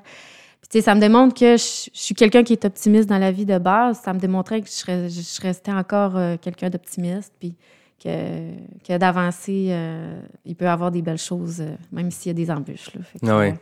non, c'est vraiment, vraiment une belle leçon à tirer. Ouais, puis même au-delà de, tu l'as dit tantôt, une autre belle leçon, je pense, dans des situations comme ça, peu importe c'est quoi le, le creux, pour utiliser la métaphore, euh, faut se rattacher, faut s'appuyer sur des choses positives. Dans ton cas, ça semble avoir été la course. Tu, tu disais Mm. que c'était difficile de s'y rendre, de le faire, mais tu sembles être comme botter le cul de dire je vais y aller Oui. courir, je vais prendre mon Ouais. char, je vais aller au Mont-Valin, je vais le faire. Mais je pense que ça l'a, euh, peu importe c'est quoi le, cet échappatoire-là, il faut que ça soit là, puis il faut le trouver dans un moment plus Faut- difficile. Puis c'est là que il faut que tu te fasses du bien, comme tu dis. Toi, c'était la course, puis d'autres, ça sera euh, peu importe ce que c'est. dessin. Ça peut juste être marcher dans le beau, pas obligé de faire 42 km à la course. Là. Non, non, non. Puis je voulais te dire, euh, Yannick, euh, tu t'en rends peut-être pas compte de l'impact que tu peux faire avec tes podcasts, mais tu as vraiment été thérapeutique pour moi dans ma période de réadaptation parce que, excuse-moi, j'ai motivé. Parce que ça m'aidait, chaque podcast que tu sortais, ça me motivait à aller dans le bois puis à aller les écouter parce que je savais que, de un, j'allais écouter un podcast intéressant, puis de deux, ça allait me motiver à, à partir euh, seule dans l'aventure, dans le bois, euh, faire, euh, faire ma petite balade pour me faire du bien. Fait que merci beaucoup. ben, wow, écoute. bon, il n'y a plus d'yeux sexy, OK? On fait une pause? non, non. Ben, merci, ça me touche vraiment. Tu sais, je me rappelle, moi, j'allais te le dire tantôt, je m'étais noté, je veux y dire à Kim, tu été une des premières, euh, je les appelle mes réguliers, dans le sens que, tu sais, chaque, chaque mercredi, jeudi, je sors un épisode, puis tu sais, moi, quand je, je le dis souvent, là, le, ah, euh, la, la- la petite communauté qui se crée autour du balado, ben, t'es- je me rappelle dès le début, je voyais ton nom sortir, je voyais, euh, Laurie Girard. Vous avez été les, les premières, j'ai l'impression, à vraiment le suivre puis à m'écrire. Puis moi, ça, quand tu fais ça, je veux dire, je, je le fais pour moi, avoir des belles rencontres. J'ai du fun, mais je le fais aussi pour la communauté. C'est un, un peu un devoir que je me suis donné de dire, faut mettre en, en lumière des belles histoires, des belles émotions comme on vit en ce moment. Mais tu es tout seul chez vous dans ta pandémie, puis tu sais pas ce que tu fais a vraiment un impact. Tu vois des stats, mais tu sais, ça veut rien dire euh, X nombre d'écoutes. Puis là, tu as des gens comme ça qui, qui t'en parlent, puis ça, ça donne le goût de, de continuer. Puis tu été une des premières, euh, des régulières. Ah, merci. Mais merci, ça me touche euh, vraiment beaucoup ce que tu me dis. C'est Non, c'est vrai, c'est sincère.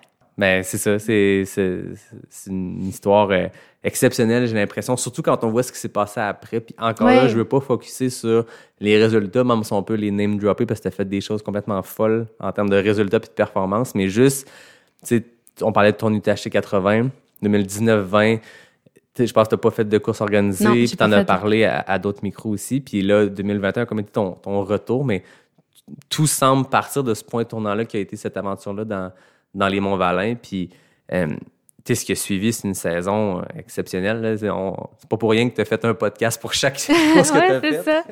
Mais, non, je, blague, mais ça a attiré l'attention parce que c'est le fun de voir des nouveaux visages arriver en trail. Puis, tu sais, tu, tu es une ambassadrice exceptionnelle pour notre sport. Puis, je pense que c'est ça qui crée cet engouement-là. Puis, tu cette année, avec ta Big Wolf, ton QMT, puis là, la réunion, c'est.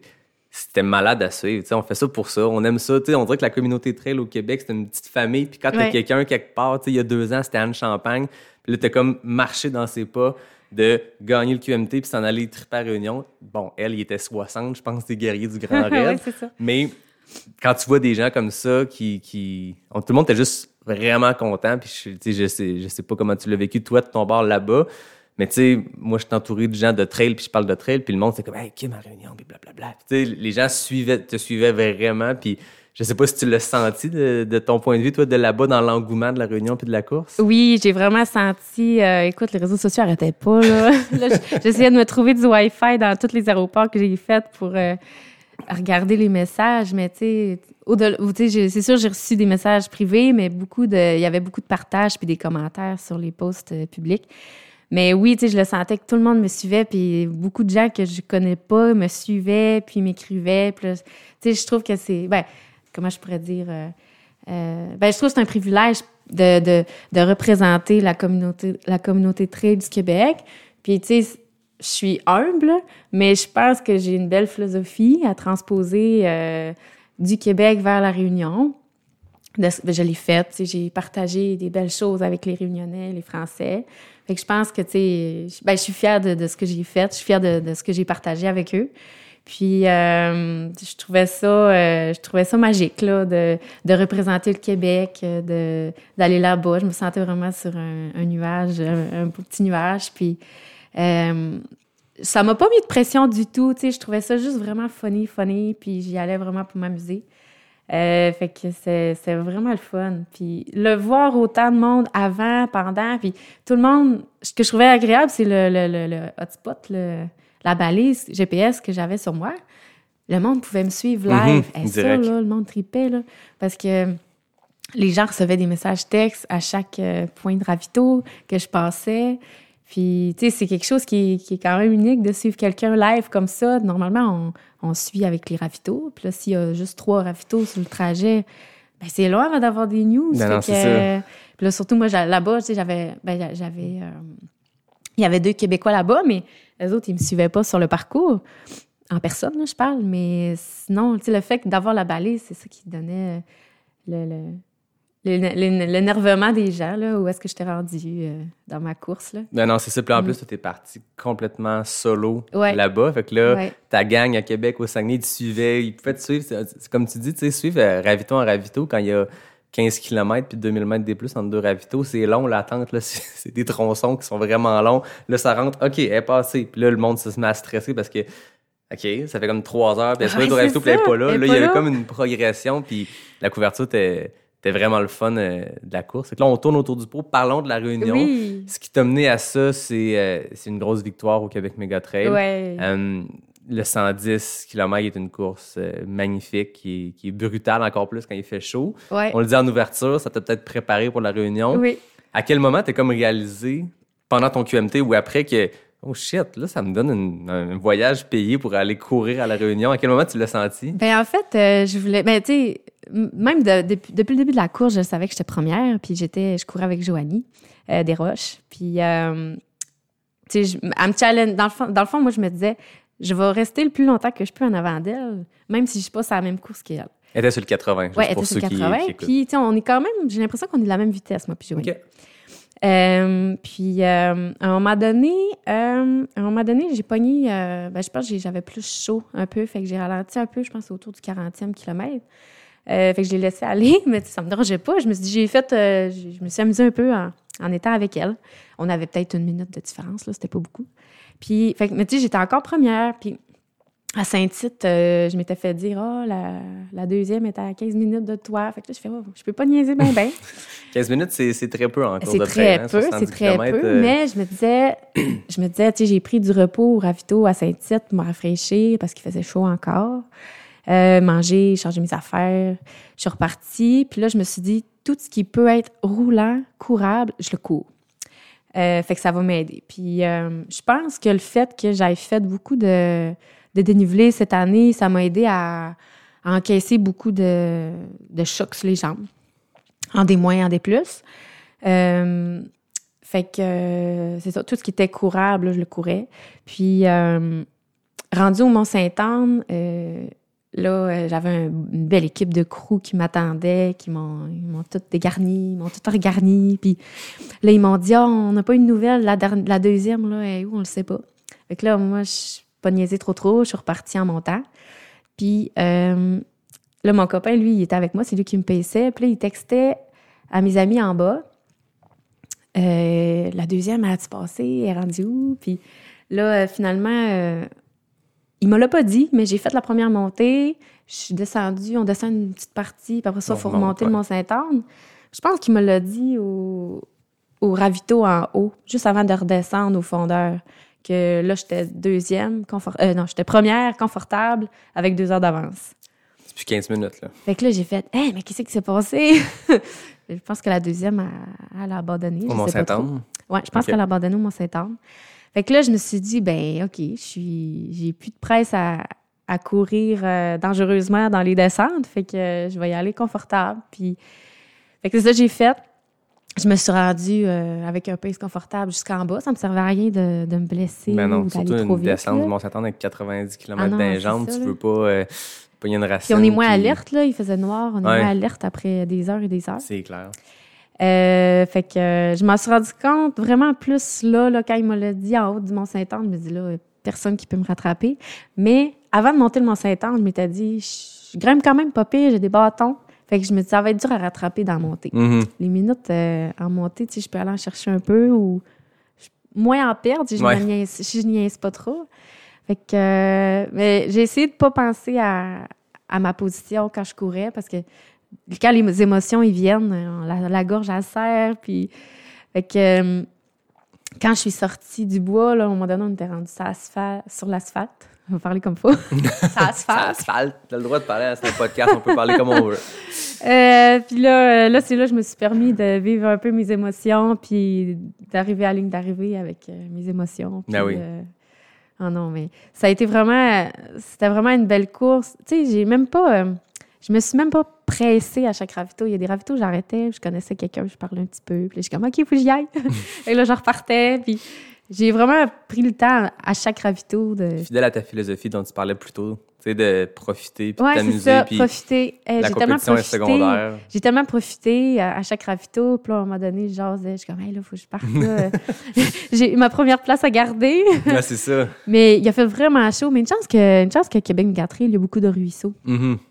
Parce que euh, je me suis mouillée beaucoup là, avec les ruisseaux. Là. Euh, Je pense que c'est ce qui m'a aidé beaucoup. D'arrêter au ruisseau, euh, me rafraîchir.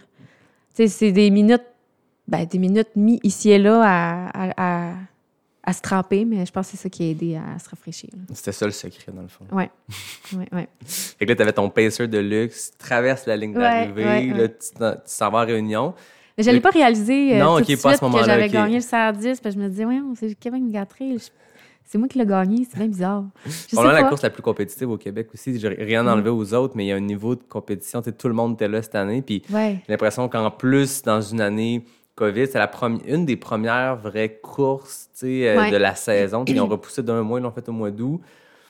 Il y a eu quelques courses avant ça, mais c'était pas encore. euh, il y avait des contraintes, la clinique du coureur juste ici à côté, ben c'est des départs individuels, fait que c'était pas Mm. une vraie vraie course Mm-hmm. là.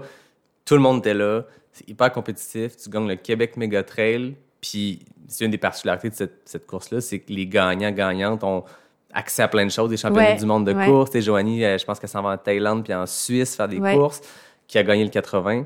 Puis dans ton cas, c'est la Réunion. Mais officiellement, quand tu gagnes, c'est-tu pour le, la diagonale des fous?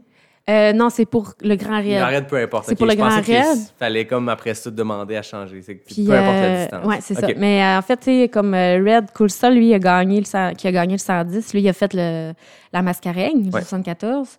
Euh, puis pour faire le trail de Bourbon puis la diagonale, il te faut des pointages. Ah, c'est ça, OK. Donc là, pour le, le trail de Bourbon, il fallait 85 points. C'était le nombre de kilomètres plus un point par 100 mètres de D+. Euh, fait qu'avec le 110, j'avais en masse de points. Mais euh, j'ai pas fait de course depuis 2019, fait que euh, j'avais pas deux fois 85. Parce que pour la diagonale, c'est deux fois 85. Ouais, mais Euh, c'est safe aussi parce mais que un autre paire de manches, c'est assez colosse, fait que je le comprends qu'il faut deux fois 85. oui. Mais Je ce qui est ironique là-dedans, c'est que je me suis inscrite au Québec Mégatrail le, le soir, je pense deux heures avant la fermeture Ah des ouais? J'étais Dernière pas supposée minute. le faire. OK. Non. Mais tu sais, j'avais été bénévole les années passées, puis j'a- j'aimais vraiment la vibe de la course, de l'organisation. Puis là, je me disais, ah, j'ai- l'opportunité de pouvoir le faire. Puis là, c'est une distance. C'est drôle parce qu'il restait juste une place au 110. il Ah restait- ouais. Puis plein de places au 160, mais puis au 80. Puis là, ça donne, ben, c'est sûr, je voulais faire le 110. Je vais la prendre, la dernière place. Aïe, aïe. Ouais, fait que j'ai passé sur le piton, j'ai fait OK, c'est fait? je, suis- je suis inscrite au Québec Méga Trail, j'ai pas le choix. Mais ça, je suis arrivée, je me suis vraiment amusée. euh, Ah, c'est cool. Ben, félicitations. c'est une merci. grosse victoire, une course très, très difficile, très relevée. C'est un très. parcours Oui, qui elle est n'est pas, elle pas hein. facile, Québec Méga Trail. elle est Il y a un peu de tout. C'est ça qui est, Ouais, qui, qui est il y a le fun et difficile en même temps. C'est qu'il y a des extrêmes montées. là. Je veux dire, quand tu tapes deux fois le Mont-Saint-Anne en dedans de 6 km, c'est 1100 quelques mètres Mm. en peu de temps. Tu as des portions quand même assez roulantes. Tu as des portions hyper techniques, sans sentir des caps. C'est, il est bien balancé dans le sens où tu as un peu de tout. Si Ouais. tu aimes ça le technique, tu as du technique en masse. Mais si tu aimes ça rouler, à- après le Mont-Saint-Anne, jusqu'à la fin, c'est quand même assez roulant. Ouais. Fait que tu peux ouvrir la machine, mais en même temps, quand tu as 90-100 km des jambes, tu ouvres la petite machine. Ouais, c'est ça, la petite machine pour aller. Ouais, c'est ça, euh, pour se rendre jusqu'à la ligne d'arrivée.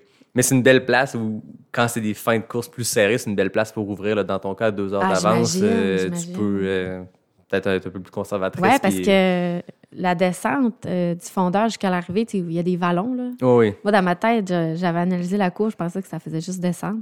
Puis là, il y avait des vallons. J'ai fait, ouf, c'est dur. Ah, c'est ça. Puis même les petites montées quand tu traverses la rivière, c'est à Ouais, pic. Là, euh, Mais euh, tu peux te gâter, là, en- coursant avec quelqu'un dans le technique de la descente, là. Tu peux te gâter pas mal. Puis il y a Mistachibo qui, est- qui est Mistachibo. ouais. Bon, j'en ai parlé en masse, on n'est pas obligé d'entrer dans le Mhm. sujet. Il y a un épisode complet à faire sur Sur les la technicité. C'est même pas technique rendu là, c'est un, un autre ballgame. C'est rien qui se compare à ça. Mais à la réunion aussi, côté parlant de technique, je pense que tu as dû être servi en termes de technicité. Oui. Mais là, parle-moi de comment ça s'est présenté tout ça. Là. Là, bon, tu gagnes le QMT, tu gagnes ta place à la réunion, tu décides d'y aller.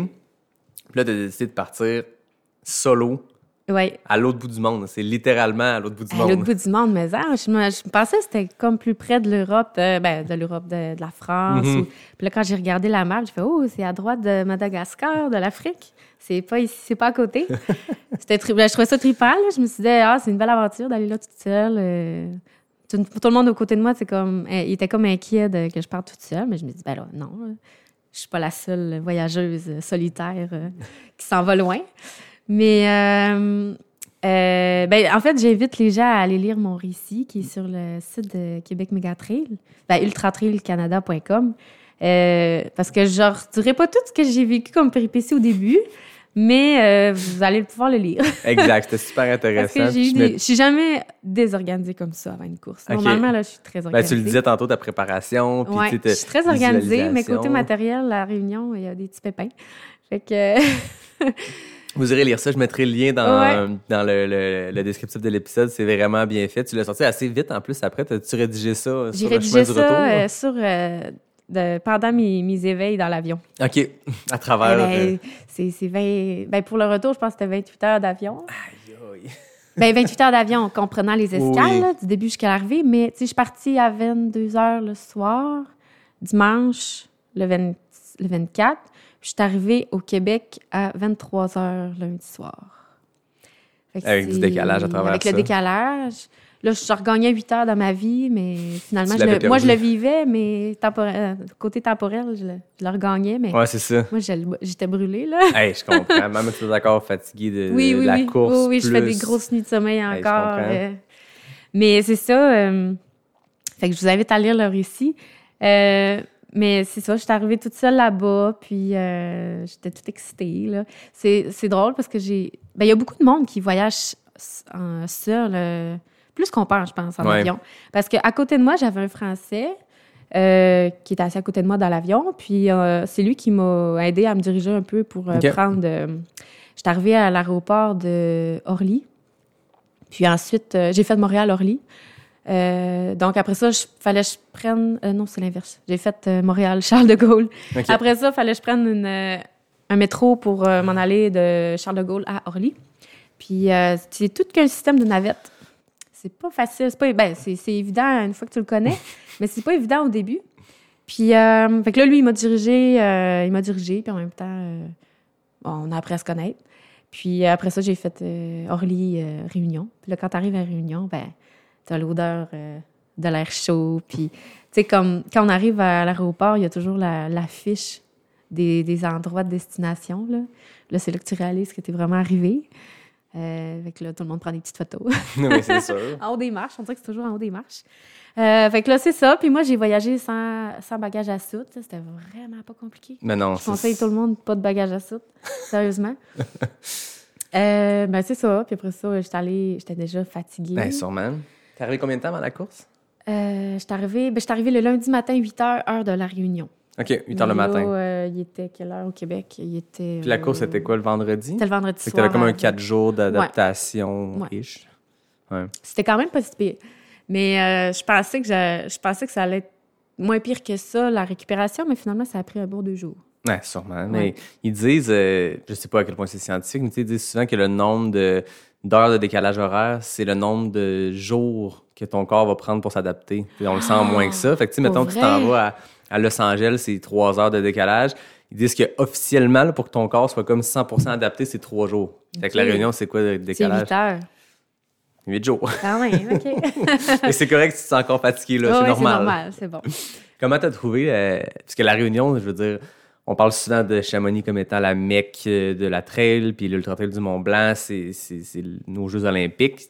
Mais la Réunion semble vibrer d'une autre façon complète parce que Chamonix, la France, il y a mille autres choses qui se passent. La Réunion, j'ai l'impression que l'île au complet vibre que pour la course à l'année longue. Ben, pas à l'année longue, mais je veux dire, c'est un de leurs trucs les plus gros qui se passe là-bas. Quand c'est rendu le jour J, le, le moment de l'événement, ça explose, paraît-il. Comment tu as vécu cet engouement-là d'arriver dans une ville qui, qui vibre trail comme ça, avec des milliers de coureurs partout? Ben à la base, euh, quand on est arrivé à l'aéroport, il y avait des bénévoles du Grand Raid qui nous attendaient. Puis euh, dès qu'on avait l'air de voyageurs, ils nous disaient Êtes-vous du Grand Raid? Fait que euh, oui, puis là, ben, ils nous attendaient avec un petit goûter, puis là, ils prenaient nos noms en note. Puis là, j'ai comme C'est bien le fun d'avoir un petit accueil comme ça. C'était super bien indiqué, donc, tu sais, ça- on se sentait déjà, euh, déjà au bon endroit. Mhm. Euh, la vibe, c'est euh, c'est drôle parce que tu arrives là, tu vois plein de jambes de coureurs, tu regardes les jambes, là, tout, est, tout le monde est coureur C'est presque. ça. Euh, c'est drôle parce que cette île-là, moi, je suis déjà allée à, à Hawaï. Puis je trouve que ça me fait penser. Je suis jamais allée. Ben, je suis allée une fois à Paris avec mon vol, mais avec ce que je regarde sur les sur le sur euh, sur, sur l'internet, ou j'ai l'impression que la Réunion me fait penser à un mix de Kauai et Paris. OK. Dans le sens que côté route, côté euh, ouais, parcours routier, on va dire, c'est des routes, euh, il n'y a, pas de lumière, il y a juste des carrefours giratoires. euh, puis les montagnes, ben, ça me fait penser à, aux montagnes volcaniques à. Kauai. On dirait que c'est un mix des deux, fait que je trouvais ça euh, particulier. Parce que ça fait pas longtemps, ben, je suis allée il y a deux ans là, à Kauai, OK. mais je trouvais ça particulier comme, comme ressemblance. Ouais. Euh, puis ce qui est drôle, c'est que ben, souvent on voyage, on va dans les lieux où est-ce que les gens sont anglophones, mais là tout le monde parle français, puis tout le monde adore l'accent québécois. Le, tu viens d'où? Tu viens du Québec? Euh, ah, la belle québécoise! c'est vraiment drôle. Puis, euh, euh, mais c'est ça, les gens, euh, les gens qui, les Réunionnais, ils sont partout, partout, partout. Durant l'événement, là, il y a des réunions. Le, le parcours traverse beaucoup de quartiers parce qu'on sort des sentiers, on passe dans, un, dans des rues de quartier, on rentre dans d'autres Mhm. sentiers. Les gens, il est minuit le soir, il est une heure du matin. Les gens sont assis sur le, sur le bord de la route à t'encourager, peu importe l'heure. Il y a des gens partout, partout. C'est rare que tu avais une route où est-ce qu'il n'y avait personne. C'était vraiment, c'était vraiment le fun. ouais. Fait qu'il y a de l'action tout le long de ton parcours. Il y a de l'action tout le long du parcours. Euh, même dans les sentiers, des fois, il y en a, ils parcourent quelques kilomètres pour être dans le milieu du sentier puis t'encourager. Ah, c'est Euh, malade. C'est vraiment le fun. ouais. Fait que le trail du Bourbon, c'est la, la, la petite sœur de la Diagonale des Fous. Ouais. Petite sœur de 110, 105 km, je pense, cette année. Puis 6000, attends, je me l'étais noté, mais tu le sais-tu par cœur? 6140. 6140, voilà. Donc, tu sais, faites le ratio, tout le monde. C'est comme le, le, le dénivelé plus que n'importe quelle course sauf le Bourbon Ultra, Ben- je pense, mais sur 100 km. Fait que, tu sais, Ouais. c'est monte, Ben- descend, monte, descend. hein. Oui, c'est ça. Je me suis rendu compte que euh, à 100 km, le dernier ravito qui est le Colorado, j'avais 100 km, puis j'avais 6100 mètres. OK. Parce que pour descendre, il y a une descente de 6 km. Il y, a, il y a juste 40 mètres de D+, parce que ça fait juste C'est descendre. là, j'ai fait, c'est quand même 6100 mètres sur 100 km. Hey, c'est du stock, C'est là. du stock. C'est montagneux, c'est des traversées volcaniques, c'est des Mm. cirques. Parle-nous, ceux qui, qui connaissent moins le jargon de la Réunion, c'est quoi un cirque? Il n'y a pas, a pas d'éléphant là, je Une pense. chance, que, une chance que je l'ai regardé. parce que sinon, j'aurais pas été capable de te répondre. Euh, ben, ceux qui appellent ça des cirques, parce que cirque, ça vient du mot circulaire. Euh, ou en tout cas l'inverse. Le mot cirque, en tout cas, circulaire vient du mot cirque. Euh, c'est que les chaînes de montagne forment des cercles. Euh, donc, admettons, si je dis le cirque, le cirque de c'est euh, ça comme, c'est comme un anneau circulaire de montagne. Puis dans le milieu, ben, il y a toutes sortes de végétation, il y a des rues, il y a des habitations. Euh, ce qui fait en sorte que euh, dans le milieu du cirque, il fait très chaud. Mm. Mais il y a plusieurs cirques. Je pense qu'il y en a trois. Il y a le cirque de Mafat, le cirque de Salazie. L'autre, je m'en souviens plus. C'est comme, je suppose que, t'es- en termes de profil de parcours, c'est que tu montes pour arriver à la pointe en haut du circulaire. Tu descends, tu rentres dans le Mm-hmm. cirque. Là, c'est super chaud, c'est une genre de vallée. Tu remontes ton cirque. Fait que, tu sais, c'est monte, descend, monte, descend Ouais. pour passer le cirque. Fait que ça va Ouais, être hyper challengeant. Puis ton bout qui est supposé être la section, je suppose, plus euh, roulante, ben pas roulante, mais tu sais, plus plate, ben, plate dans le sens plat, là, pas Ouais, ouais, ouais. boring. Ben, c'est là qu'il fait le plus chaud. Fait que c'est Ouais. c'est challengeant du début à la fin, finalement. Oui, oui, oui. Oui, parce que mais même, même en montagne, il faisait chaud. OK, même en Euh, altitude. ouais, même en altitude, il faisait chaud. Mais oui, euh, le bout le plus plat, c'est où est-ce qu'on était dans le creux de la- du cirque, puis il faisait vraiment chaud. Mais il y a au moins des ruisseaux, fait que là, on peut se rafraîchir un peu. T'as à réutilisé tes techniques du Québec Mega Ouais, Trail. c'est ça, c'est ça. Mais j'ai traîné une éponge. Dans mon Ah sac, ouais? j'ai traîné une éponge dans un ziploc, un bibé d'eau. Ça m'a sauvé quand même quelquefois. Ouais, parce que là, c'est du 40 degrés, le soleil qui tape. Vous partez la course en soirée. Ouais. Donc, tu commences avec une nuit.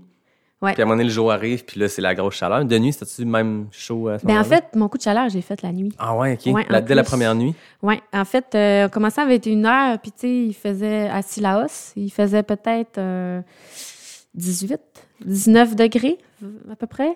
Euh, il y avait un peu de vent, pas trop. On commence sur un bout, euh, un bout d'asphalte, puis euh, on commençait avec notre chandail officiel. Puis Ouais. moi, je cours tout le temps en camisole l'été.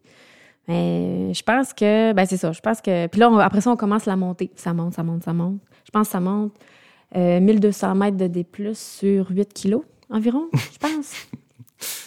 Ça monte quand même. Euh, puis c'est des escaliers naturels. C'est là que Ok, je me suis tout le long, compte ok. que, OK.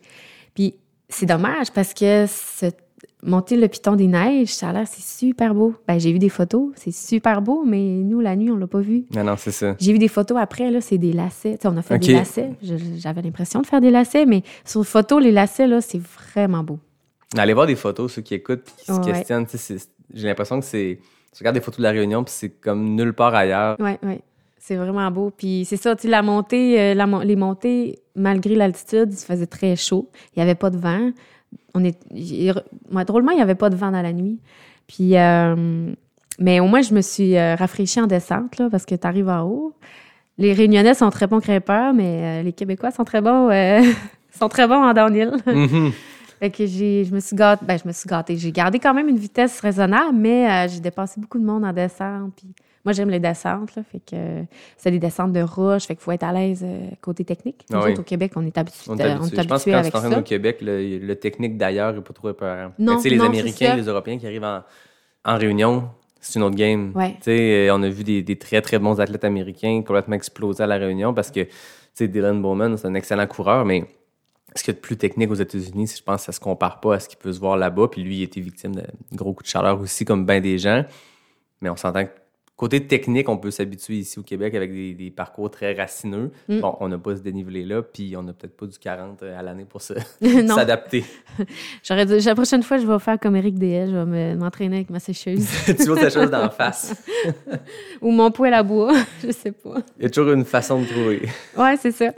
Mais euh, c'est ça, fait que. euh, puis dans la nuit, ben c'est ça, on a une deuxième montée à faire. Euh, Je me souviens pas c'est quoi le nom de la montagne. Puis c'est là que j'ai j'ai surchauffé. Ah ouais? Ouais. Euh, c'est la première fois que j'étais, j'avais des problèmes euh, de chaleur, ben, d'être malade Ah avec euh, de la chaleur dans une course. Euh, je trouvais ça un peu étrange. Puis là, à un toutes sortes d'émotions arrivent. Là, tu te dis, je vais-tu mieux filer? Là, euh, je suis venue les yeux pleins d'eau. Là, je me dis, je veux pas abandonner. Je suis venue ici pour faire la trail de Bourbon, m'amuser. À ce moment-là, tu à quel, à combien de kilomètres J'avais de fait? 32 km. J'étais le début, vraiment, début, oui, j'étais vraiment dans le début. 80. là. Là, le monde me dépassait, puis je disais, ça va-tu, ça va-tu? Puis en plus, ironiquement, tu sais, je venais de rencontrer une fille qui était malade. Puis là, je dis, est-ce que ça va? Elle dit, ah oui, je suis en train de charber. j'ai fait, OK, c'est ton vocabulaire d'ici, toi. Fait que j'ai OK, ben, puis là, je voulais y offrir des pastilles de gingembre, mais je, je les avais oubliées. Fait que euh, c'est ça. J'ai continué mon chemin, puis c'est moi qui, finalement qui été malade un peu plus tard. Mais il fallait garder notre chandail euh, de l'organisation jusqu'au deuxième ravito. Puis le deuxième ravito, il était en haut de cette montée-là.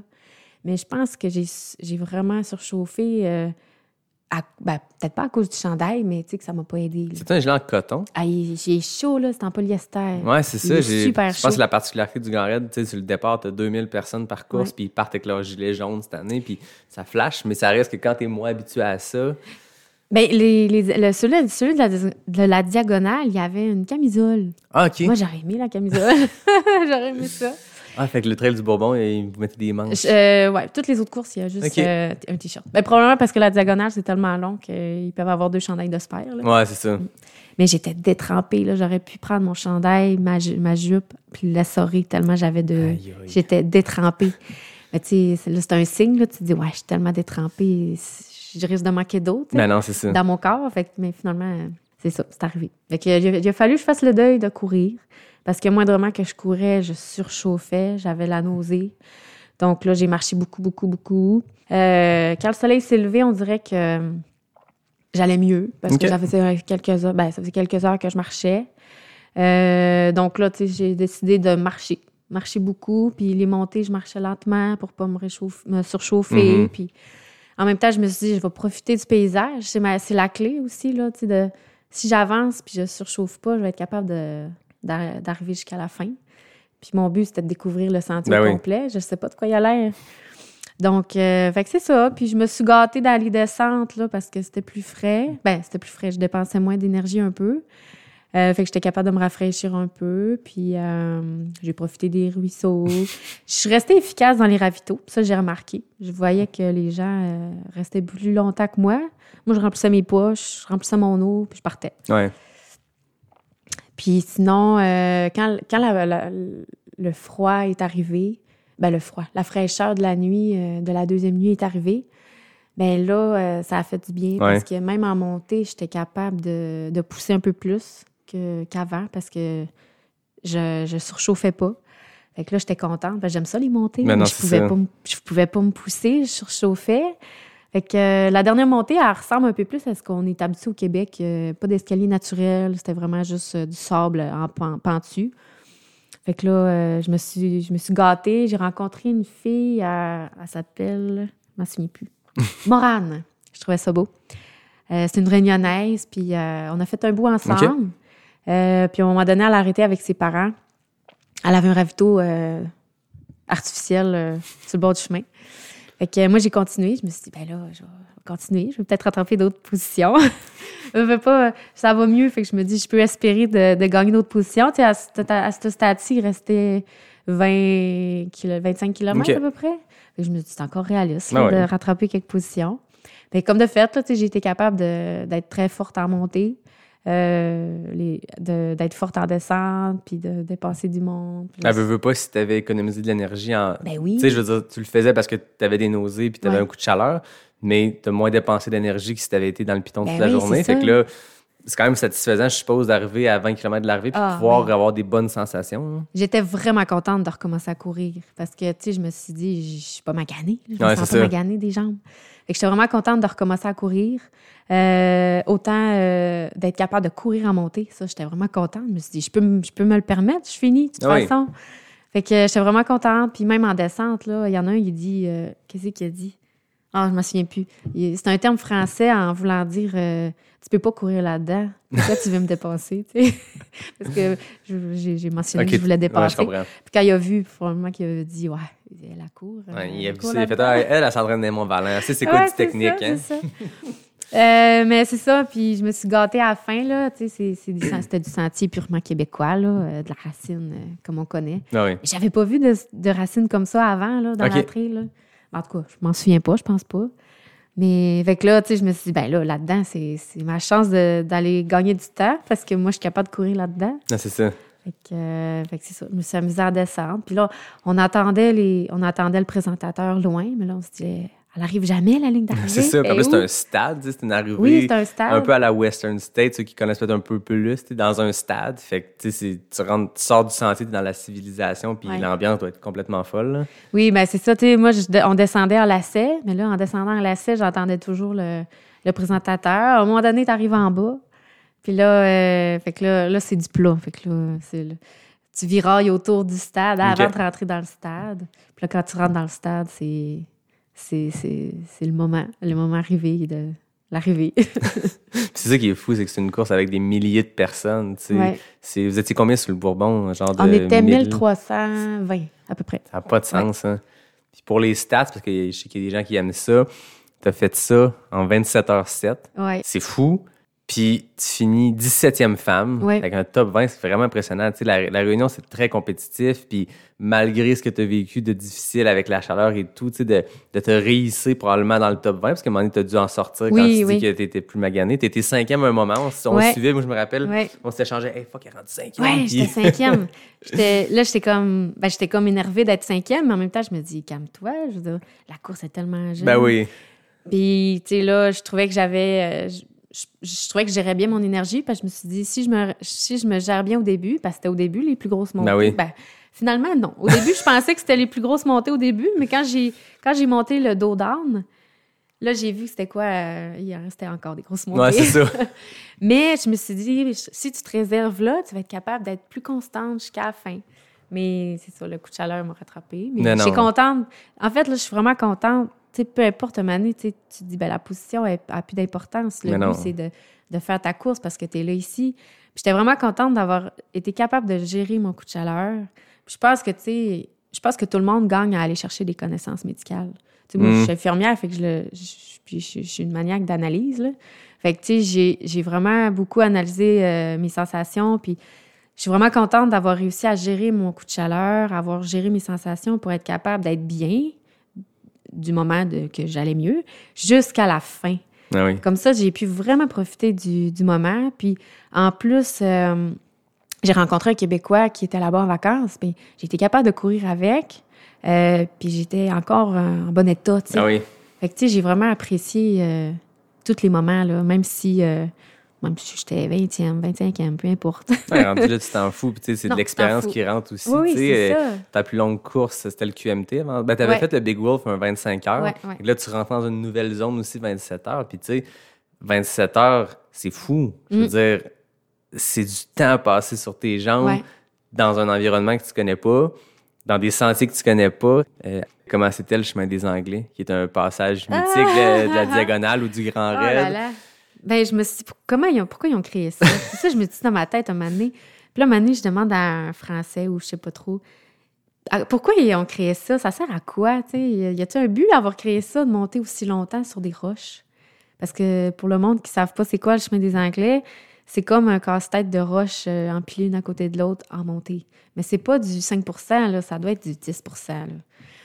Fait que là, tu montes en marchant de roche en roche, puis euh, ça monte, ça monte, ça monte, ça monte. Puis à un moment donné, ça descend, ça descend, ça descend.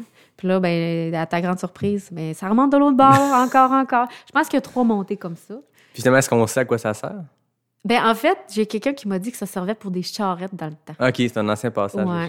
Mais je me dis, la charrette, elle pique de même, là. Le cheval, il devait forcer pas mal à monter comme ça. Mais euh, c'est, c'est- ça se court plus ou moins. Il y a des, tu sais, tu spots des roches, tu te dis, OK, ça, je peux courir ça. Puis là, mané, c'est parce que ça cogne ses jambes. Ben oui. C'est pas un. C'est pas un. un je me souviens pas c'est quoi le terme. Une démarche naturelle, là, tu sais, la distance de pas, là. Ouais, mais je, je suppose que c'est comme quand tu cours sur un chemin de fer. Tu sais, je sais pas Ouais, si tu déjà c'est couru ça. sur un chemin pas de fer, mais c'est pas ta foulée. Non, c'est ça, c'est pas ta foulée. Ouais. Fait que là, les roches sont pas euh, placées selon ta foulée à toi. Puis euh, là, des fois, avec la lumière, il y avait des grosses coquerelles qui passaient. Ah ouais? c'est comme dégueu. Ah, mais il y a des coquerelles en tout Là, cas. Ah, oups! On salue les coquerelles de la Réunion. Ouais, puis, ouais. au nombre de coureurs qui Des passent là, ça se peut qu'il y ait. Ouais. Puis des fois, il y en a- tu regardais, il y en avait un couché sur le bord de la route. Ah ouais? Là, tu continuais, puis ah, OK, il a l'air correct, il fait juste une sieste. Mais c'est ça, puis la Réunion, j'ai l'impression que c'est une course que tu as plein de niveaux de courage. Je veux dire, Ah t'es oui. une des. Je, je- je te le dis, tu es une des meilleures coureuses au Québec. Hein? Ah, merci. Une belle tape. Non, mais je veux dire, quand tu gagnes le Québec Mega Trail, ça... mais tu sais, tu as fait ça en 27 heures, puis si on compare au temps de la gagnante, 19 heures, c'est un, c'est un gros gap, mais je suis Ouais. pas en train de dire que c'est pas. Je veux dire, c'est. Les gaps sont énormes entre les Mm, positions. Il y a ouais. une fille, la dernière finisher ou le dernier finisher du Trail du Bourbon, pas de la diagonale, ça a pris 66 heures. Ouais. Tu sais, tu finis 17e femme, tu finis 193e overall sur 1320. Je veux dire, tu es dans le premier rang percentile, tu es dans les 10% des meilleurs finishers de cette course-là.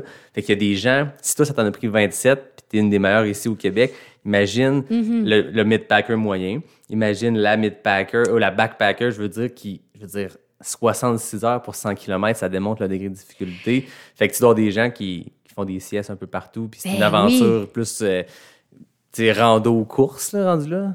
Oui, ben vraiment, tu sais, c'est ça qui est particulier, c'est que tout au long que tu avances dans ta trail, peu importe la, ben, la course dans laquelle que tu es, sais, surtout dans la journée, qui surtout euh, au milieu de la journée où il faisait chaud, euh, tu montes, euh, tu montes ton sentier, puis là, tu es focus à regarder au sol, là, tu lèves ta tête, ah, il y a un coureur là, euh, couché.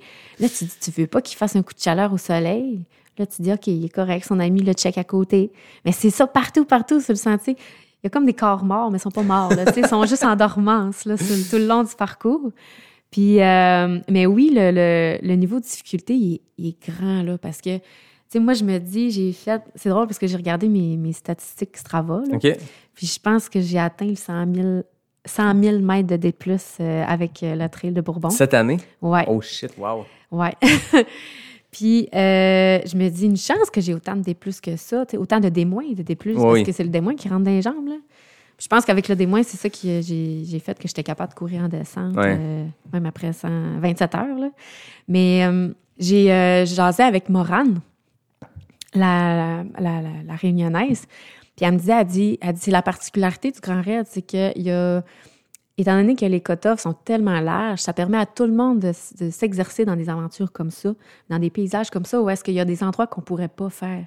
Puis je me souviens pas avec qui je jasais, un autre Français ou Réunionnais, que euh, au Québec ou au Canada, tu sais, des fois, nos cutoffs sont serrés justement côté logistique. Ouais. Mais eux autres, là-bas, c'est comme une fête. Fait qu'ils vont, ils vont faire perdurer la fête au- aussi longtemps qu'ils le peuvent. Donc là, la fête commence le jeudi matin, je crois, non, mercredi soir, jeudi. Le- la, Jeudi diagonale, ouais, c'est ça.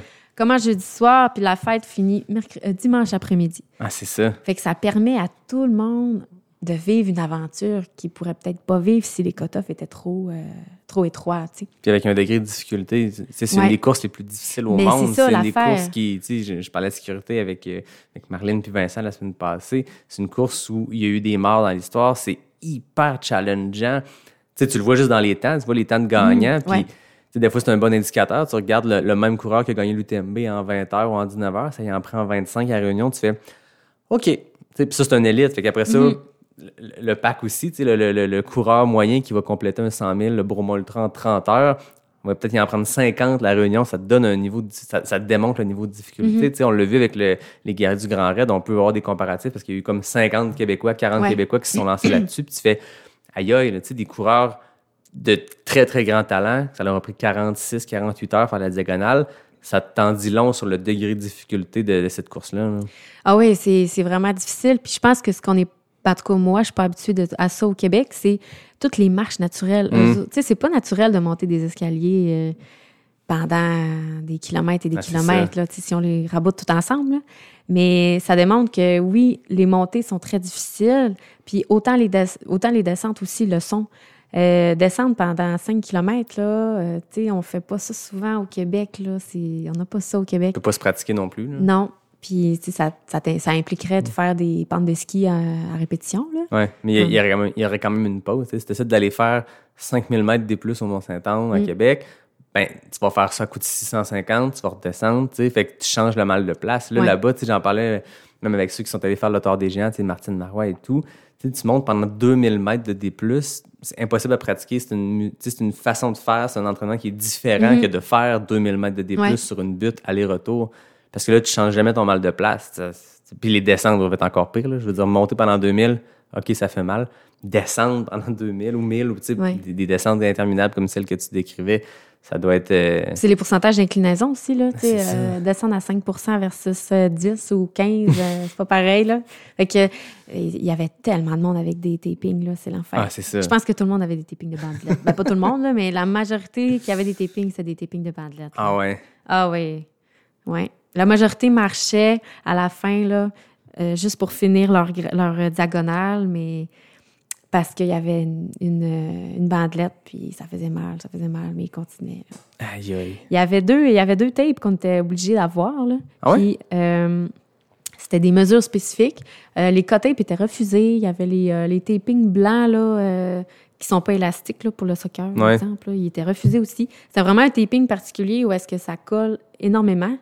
Puis, euh, je pense qu'eux autres, ils appellent ça du velpo, je pense. En Ok. tout cas, c'est adhérent élastique. Mais je pense que ça l'a sauvé du monde, sérieusement. Parce que c'est vraiment... c'est un bon tape qui est adhérent puis qui est élastique, là, plus que le cut-tape. OK. Puis, c'est là que, c'est là que j'ai vu le matériel obligatoire, là, je l'aurais utilisé partout. OK. Tu sais, ben, pas, moi, je n'ai pas eu besoin des bandages, mais j'ai vu des gens qui se sont tapés les, les genoux avec ça. Euh, j'ai utilisé ma veste de pluie, ben, qui était coupe-vent. Euh, ma couverte mes deux couvertures d'aluminium, à la limite, j'aurais pu les utiliser si j'avais été obligée d'arrêter. Ben oui, euh, si que loin de ravito, peu encore. importe. euh, euh, écoute, a- y a les deux lampes frontales. Tu sais, j'ai utilisé une lampe frontale toute la nuit Ben oui. Ma deuxième pile euh, quand j'ai retombé la deuxième soirée. C'est là qu'on voit que, ouais, c'est... J'ai tout utilisé sauf des affaires, quelques affaires.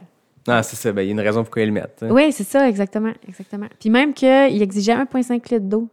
OK. Puis, tu sais, ouais. je trouve que c'est raisonnable parce qu'à un moment donné, il fait tellement chaud que tu peux en boire plus qu'un que litre. La majorité, c'est des 1 litre là, Ben oui. qu'on qu'on a dans Ouais, D'après moi, au. Québec Méga 13, cette année, si la demande avait été 1,5, ça aurait peut-être sauvé ben du monde parce que moi, je me rappelle, dans, dans le 1000 pack sur le 110, tout le monde arrivait au ravito complètement Mm. sec depuis 20 minutes. Là. Fait que, tu sais, c'est- 1,5 litres, c'est Ouais. pas, pas beaucoup Non, non, quand il fait chaud de même. non, non, non.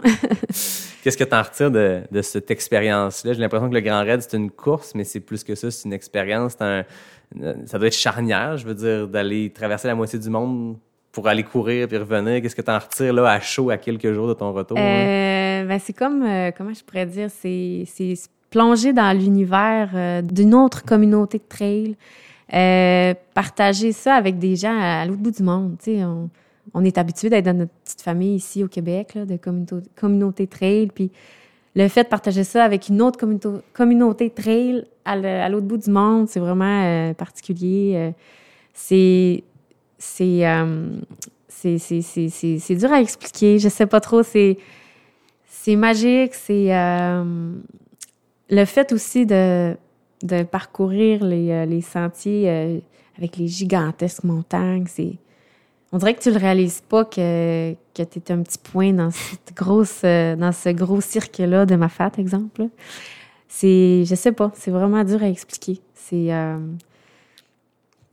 c'est unique, c'est, c'est une expérience qui, qui mérite, tu sais, je veux dire, je pense que, oui, beaucoup de gens qui, sont, qui vont là-bas, tu sais, des fois sont habitués d'avoir, de voir le paysage, puis on dirait qu'ils se, pas qu'ils se lassent, mais tu sais, qu'ils sont plus habitués, qu'ils sont moins euh, impressionnés par l'immensité des montagnes.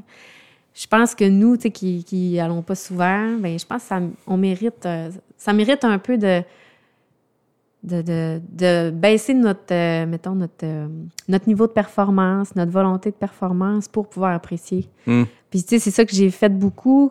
Quand je me suis reposée, euh, ben, je prenais beaucoup de pauses en montée ou peu importe quand. Puis, j'en profitais pour admirer le paysage, regarder les nuages. Puis, je me disais, waouh, c'est tellement, c'est tellement grandiose, c'est, c'est magique, là. Tu sais, je peux pas. J'avais beau prendre des photos, ça représentait même pas ce que je voyais. Fait que, finalement, j'en ai pas pris des photos. Ben, j'en ai pas pris beaucoup de photos.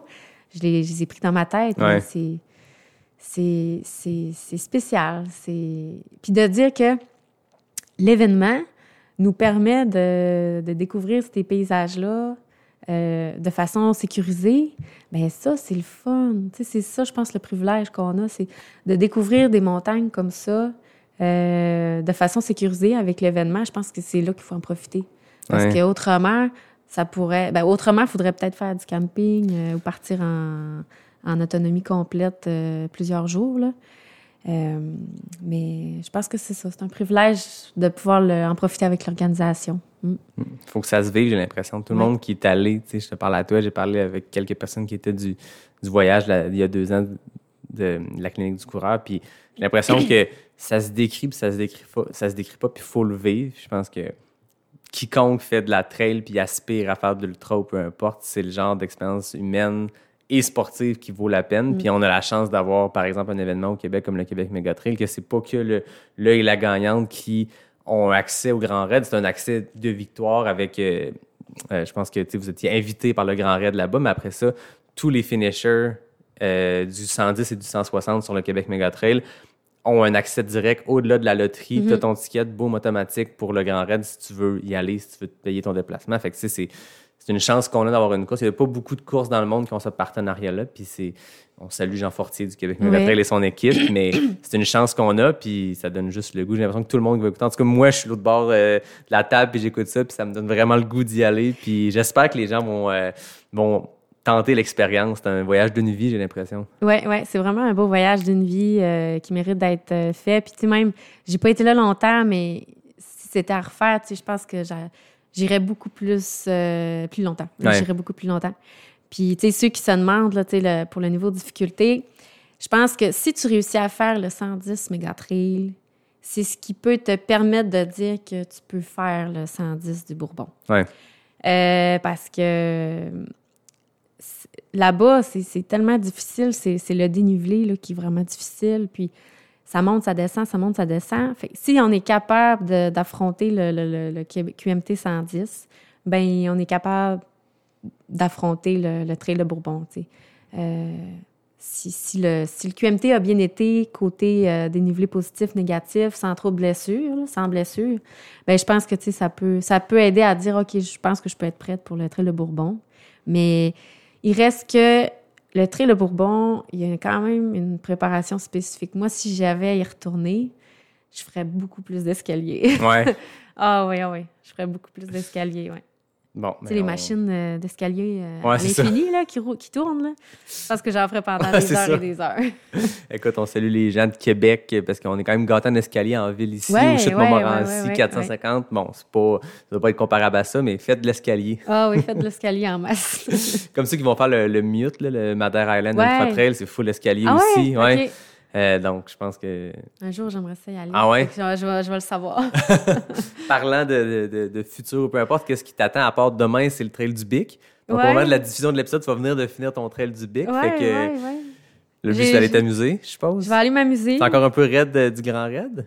Non, j'ai pas tant de raideur. Euh, c'est plus la fatigue générale. Non, mes jambes, ils vont bien. Puis, tu sais, je suis allée courir cette semaine puis ça- ben, à basse vitesse, mais ça allait vraiment bien. Puis, euh, j'ai pas fait d'intensité, mais euh, non, ça allait vraiment bien. Fait que je vais juste m'amuser. euh. Fait que pour là, c'est ça, on clôt la saison au Bic. L'année prochaine, Ouais. as-tu déjà des courses au calendrier? Euh, oui, j'ai l'UTCC 113 km. Oh, une autre course extrêmement challengeante, Oui. paraît-il. Ben, en fait, c'est que j'étais allée cet été en vacances, puis euh, pendant que c'était l'UTCC. Ouais. Puis, euh, on a, j'étais allée faire des montées quand même, là, des montagnes. Puis, je trouvais ça tellement beau, le paysage. Je me disais, waouh, ça doit être magique faire une course dans des montagnes comme ça. Puis même s'il y a de la roche, puis que c'est dur à courir dedans, je me disais, ça doit tellement être féerique pareil. Puis là, ça m'a inspiré. Fait que je me suis inscrite au 113. J'aime ça, cool. euh, j'aime ça relever des gros défis. C'en a un bon, paraît-il. oui, oui. Fait que ça va. euh, mais je pense que ça va être. euh, tu sais, ça me tente pas d'en faire. Tu sais, j'ai vu cet été, c'était quoi? Des, Ouais, t'étais intense dans le nombre de courses. J'ai ouais. pas aimé ça. T'as t'as réussi à squeezer Aricana aussi entre Ah, le ouais. QMT puis le, le- le Bourbon. Là. Ouais, mais Arcana, c'était pas. J'aurais voulu changer ma distance, mais j'ai pas eu le temps. OK. Puis je le savais, je me doutais là, que j'aurais pas de jambes. Puis justement, j'étais pas récupérée du QMT, je l'ai vu tout de suite. Là. Ah ouais? J'avais les jambes lourdes, j'avais de la misère. Après 15 km, je me disais, ouf, dans quoi je me suis Ça va être une longue journée. Ouais. Puis à un moment donné, j'étais même plus capable de courir. Ouais. J'avais les muscles engorgés, engorgés. Euh, j'avais de la misère à descendre. Je marchais en descendant. J'ai fait, je veux pas me faire de tendinite. Ça s'enligne peut-être pour ça si je persévère Ouais. encore. Là, je me dis, ouais. Puis on le temps arrêter. entre Aricana puis le Bourbon, c'était quoi, un genre de 5-6 Euh, semaines? C'était cinq semaines.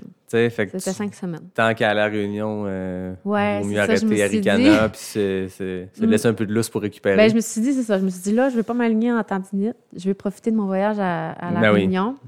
Ça va être sage si je récupère. Puis, euh, écoute, ça, j'ai tellement bien récupéré à La Réunion, ça a vraiment bien été. Là. Peut-être ça aurait pas été le cas si tu étais acharné Exact. à tenter de Ouais, terminer ton exact, Aricana, puis là, tu le finis un peu hypothéqué, t'es avec une tendinite, puis là, tu Ouais. Gâches un peu ton, ton expérience de la Réunion. Là. Ouais, tu de l'avoir vivre pleinement. En tout cas, tu rayonnes, tu as l'air d'être sur ton nuage encore. Tu oui, je suis encore là. sur mon nuage. Euh, je vais en reste profiter là-dessus. longtemps. Oui. là, c'est dur suivre les réseaux sociaux, mon Dieu. Ah, j'en doute pas, Oh. j'en doute pas. Mais tu sais, c'est déjà qu'à la base, il y a beaucoup de monde qui publie des affaires. Puis là, là ça arrête plus. Là. Je suis pas à jour, pas à tout. Je suis pas à jour, pas à tout, là, mais bon, je vais, je vais y arriver. C'est juste des médias oh, sociaux, c'est hein, juste pas de pression. sociaux. Le monde, juste- le monde patientera. Ah oui, le monde patienteront. Tu le sais, moi, je termine tout le temps avec mes questions éclair NAC. Oui. Et là, en live comme ça, ça peut aller vite. OK. Fait que, est-ce que tu es prête à te lancer là-dedans? Ouais. On change le beat, là. On était dans des, des, des, des récits, des Ouais. histoires intéressantes. Là, c'est comme vitesse. Vitesse, vitesse. Je rappelle que le J'aime FKT... ça, euh, faire des segments. Ouais? Ah oui, moi, j'aime ça me défier dans les segments. Bon, ben parfait. C'est un court segment dont, le, segment. dont le record appartient toujours à Michael Amoureux et à Anne Bouchard en 14 secondes. Donc, euh, des deux filles qui ont une autre grosse saison. Je pense que toi, Maïka, Anne, vous faites partie des filles qui ont vraiment shiné cette année. Puis Euh, Joanie aussi. Joanie, ben oui, j'ai reçu aussi podcast. Joanie. Ouais, Joanie a une saison du tonnerre Ah oui, avec le vraiment. 80 QMT, 80 BU, puis à l'UTCC aussi sur le Ouais. 43. 42, 43, ouais, 42. ouais, ouais. Maïka a super bien performé aussi. Je l'avais reçu au podcast en début de saison. Anne Bouchard, ben, je veux dire, juste ses courses organisées, elle a torché tout ce qu'elle a fait. Puis en plus, elle a squeezé un SIA de, de ouais. 650 km à travers ça. Bref, des grandes pointures. Puis Samuel Poher, dont on parlait tantôt, qui a le record masculin en 15 secondes, mais les FKT, ça commence à ressembler aux courses de trail qu'on a eues cette année. C'est les femmes qui dominent. hein. Qu'on a vu des, Ouais, des ouais. Courtney finir top 7 à l'UTMB, toi top 10, je pense, au QMT. Euh, ouais, j'ai fini dixième. C'est fou, Ouais, là. ouais, c'est de quoi Ah, qu'on voit de plus en plus cette année. Ben, on, on en voit depuis longtemps en trail, mais cette année, c'est une explosion. Tu sais, à Western State, c'est arrivé. À l'Ultra Trail Aricana, deux filles dans le top 5, c'est complètement fou. Bref, les Mais FKT. en parlant d'FKT, euh, euh, tu voulais, tu disais que c'était un de tes top 3 là, que tu espérais faire un FKT dans Mont-Valin. Ben, je- j'avais prévu, euh, après que je l'ai fait, j'avais prévu un mois plus tard euh, retenter, mais en sens inverse, parce que moi, je l'avais fait, euh, j'avais fait pour avoir le plus de dénivelé positif, OK. mais, en part... mais ce qui faisait en sorte que j'avais un refuge au 10e kilomètre puis au 15e. OK. Mais de 15 à 45, je n'avais pas. Oh, OK. Euh, fait que là, le- finalement, le, le froid a fait en sorte que ça gelait, puis ça aurait peut-être été euh, judicieux d'avoir un, un ravito euh, ou un refuge pour me réchauffer. Fait que là, je, je, je voulais tenter, euh, au mois de mars, l'année pas, ben, cette année, je voulais tenter, mais en sens inverse, OK. partir du, du Valinouet, puis euh, m'en aller jusqu'au centre d'accueil. Wow. Mais tu sais, les, les pics de les pics, euh, pics de la hutte, pics corbeau, pics de la tête de chien, ça, aurait ça se serait fait en descente. OK. Fait que ça aurait été bien plus rapide. Ben oui. J'aurais moins gelé. Fait que, mais finalement, il y a- le- la fonte des, des lacs a été plus tôt que prévu. OK. Fait que, mais je vais tenter ça cet hiver. On va euh, surveiller ça. Fait que ça va peut-être être un segment FKT que je vais créer, On va qui va être accessible seulement l'hiver. Ah, ben c'est ça, ben c'est ce qui est le fun aussi, Ben parce que c'est une distinction qui est un peu moins sur le site FKT. Mais nous, dans notre réalité, je voyais que le FKT du Mistachibo, euh, c'est Mike Néron Ouais. qui l'a. Il l'a fait l'hiver. Ouais. Parce qu'on s'entend que ça doit rouler bien plus l'hiver. Ben oui. Même à Québec, la boucle de la station à Stoneham, tous les meilleurs segments Strava puis les meilleurs temps personnels de chaque personne, c'est l'hiver parce Mm. que c'est roulant. Bref, très intéressant. Ouais, On est obligé d'aller essayer ça. ouais. Peut-être probablement pas en mode FKT, juste en mode découverte, mais moi, c'est.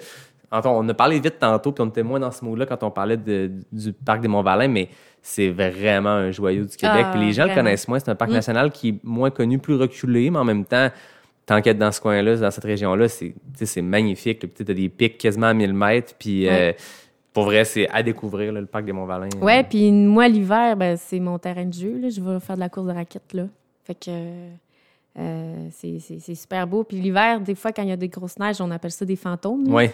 Il y a des gros fantômes, des, neiges, de- des arbres gorgés de neige. C'est- la super- montée jusqu'au pic du beau. Buc. euh, Moi, j'étais allé la faire l'été pour le fun. Puis, tu sais, c'est un chemin de quatre roues en Ouais. gravel. Fait que tu peux comme. C'est le trippant parce que tu peux monter quasiment à 1000 mètres en courant tout le long. Ouais, Mais c'est pas, c'est pas le plus beau sentier. Non. Tu sais, c'est pas, pas technique du tout. C'est un sentier de, de, de 4x4.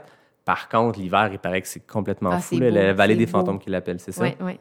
Voilà. Puis la vue, la vue quand tu es rendu en haut du pic du Ben Buc, là, euh, c'est super Ouais. beau. Il fait froid, mais c'est super C'est beau, 1000 là. mètres, puis C'est- t'es à 360 comme vue, puis euh, c'est super beau. Bon, ben, on donne le goût aux gens, mais là, nous, il faut se lancer dans le FKT Ouais, ouais, ouais. des questions avec l'arnaque. Tu me dis quand t'es prête, puis j'essaie de te poser ça le plus vite possible C'est bon. pour voir, parce que le record commence à tenir depuis longtemps, Maïka. Anne. C'est- On est dû pour un nouveau nom. OK. T'es prête? Oui.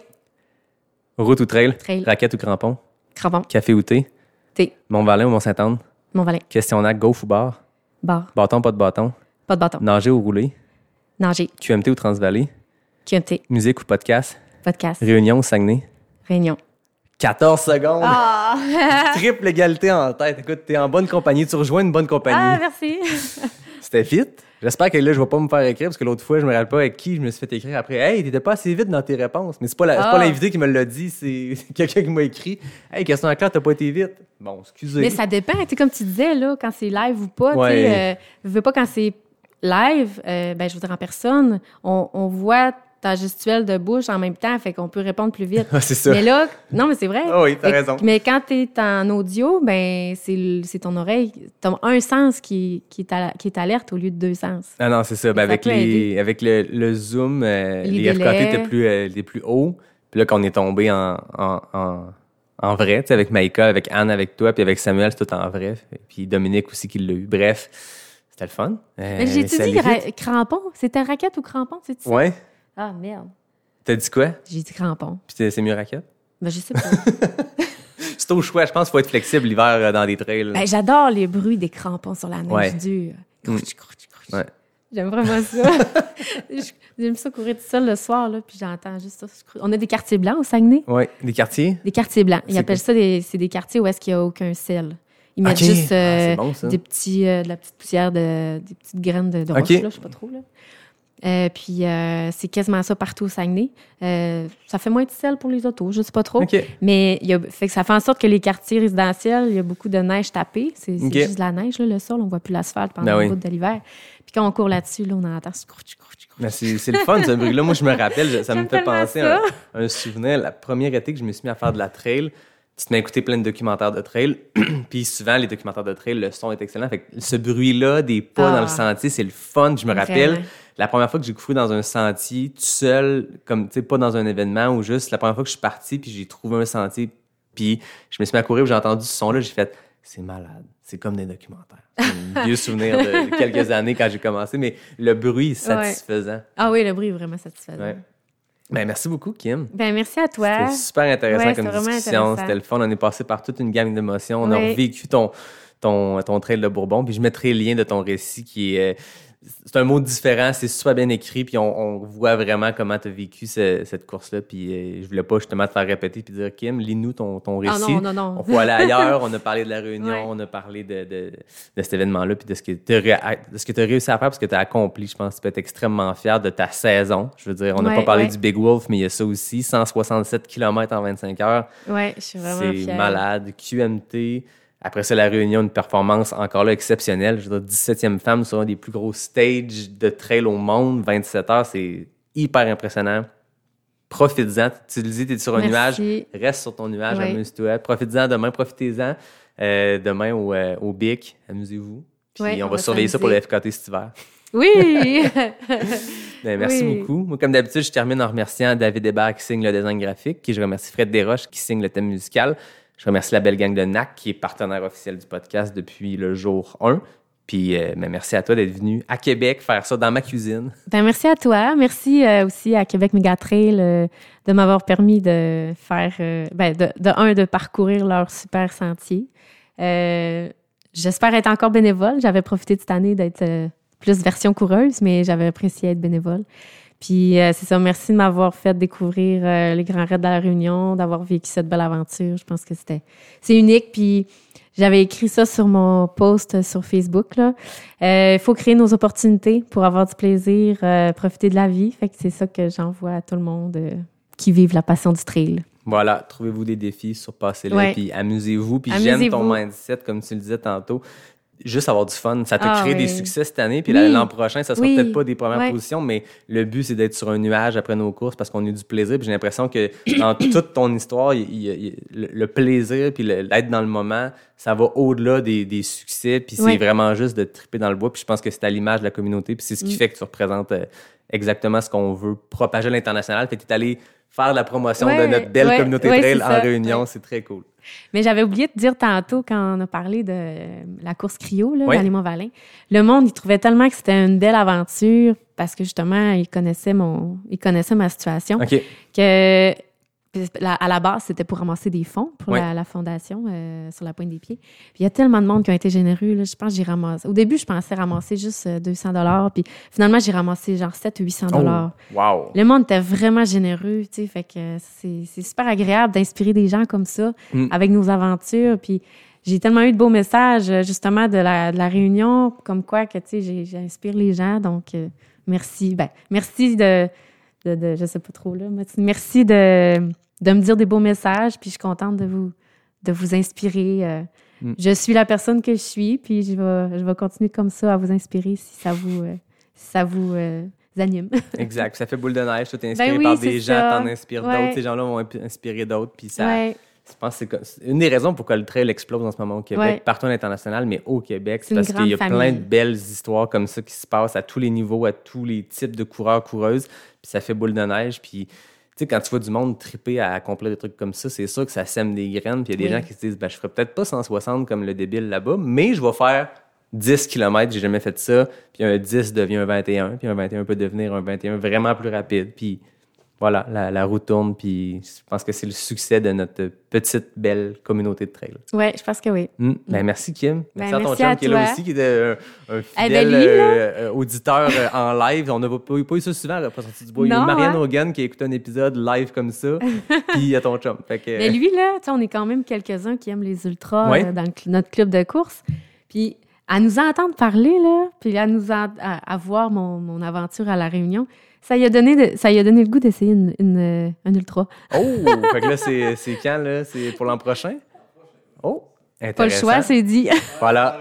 Ah, c'est ça, là, on va même t'entendre. Le Ah. micro, il capte jusqu'à toi, là. Il que- trouvait ça trop long au début, puis là, finalement, ah, j'aimerais ça. Finalement, essayer une langue, on dirait que vous vivez des belles choses. Ben là, tu l'avais PC sur le 30, c'est ça que j'ai compris? Le dernier 30, je veux dire, du 110? Ouais, OK. Fait que euh, puis le demain, 42? 41?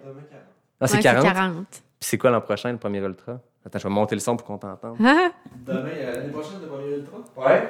Euh, écoute, euh, c'est sûr que euh, Arikana, ça en, est- ça en fait partie de la guerre. Ça, je pense qu'il y a aussi. Euh, euh, le- le- le- voyons, comment ça s'appelle, le- le- le- sur trois jours. là.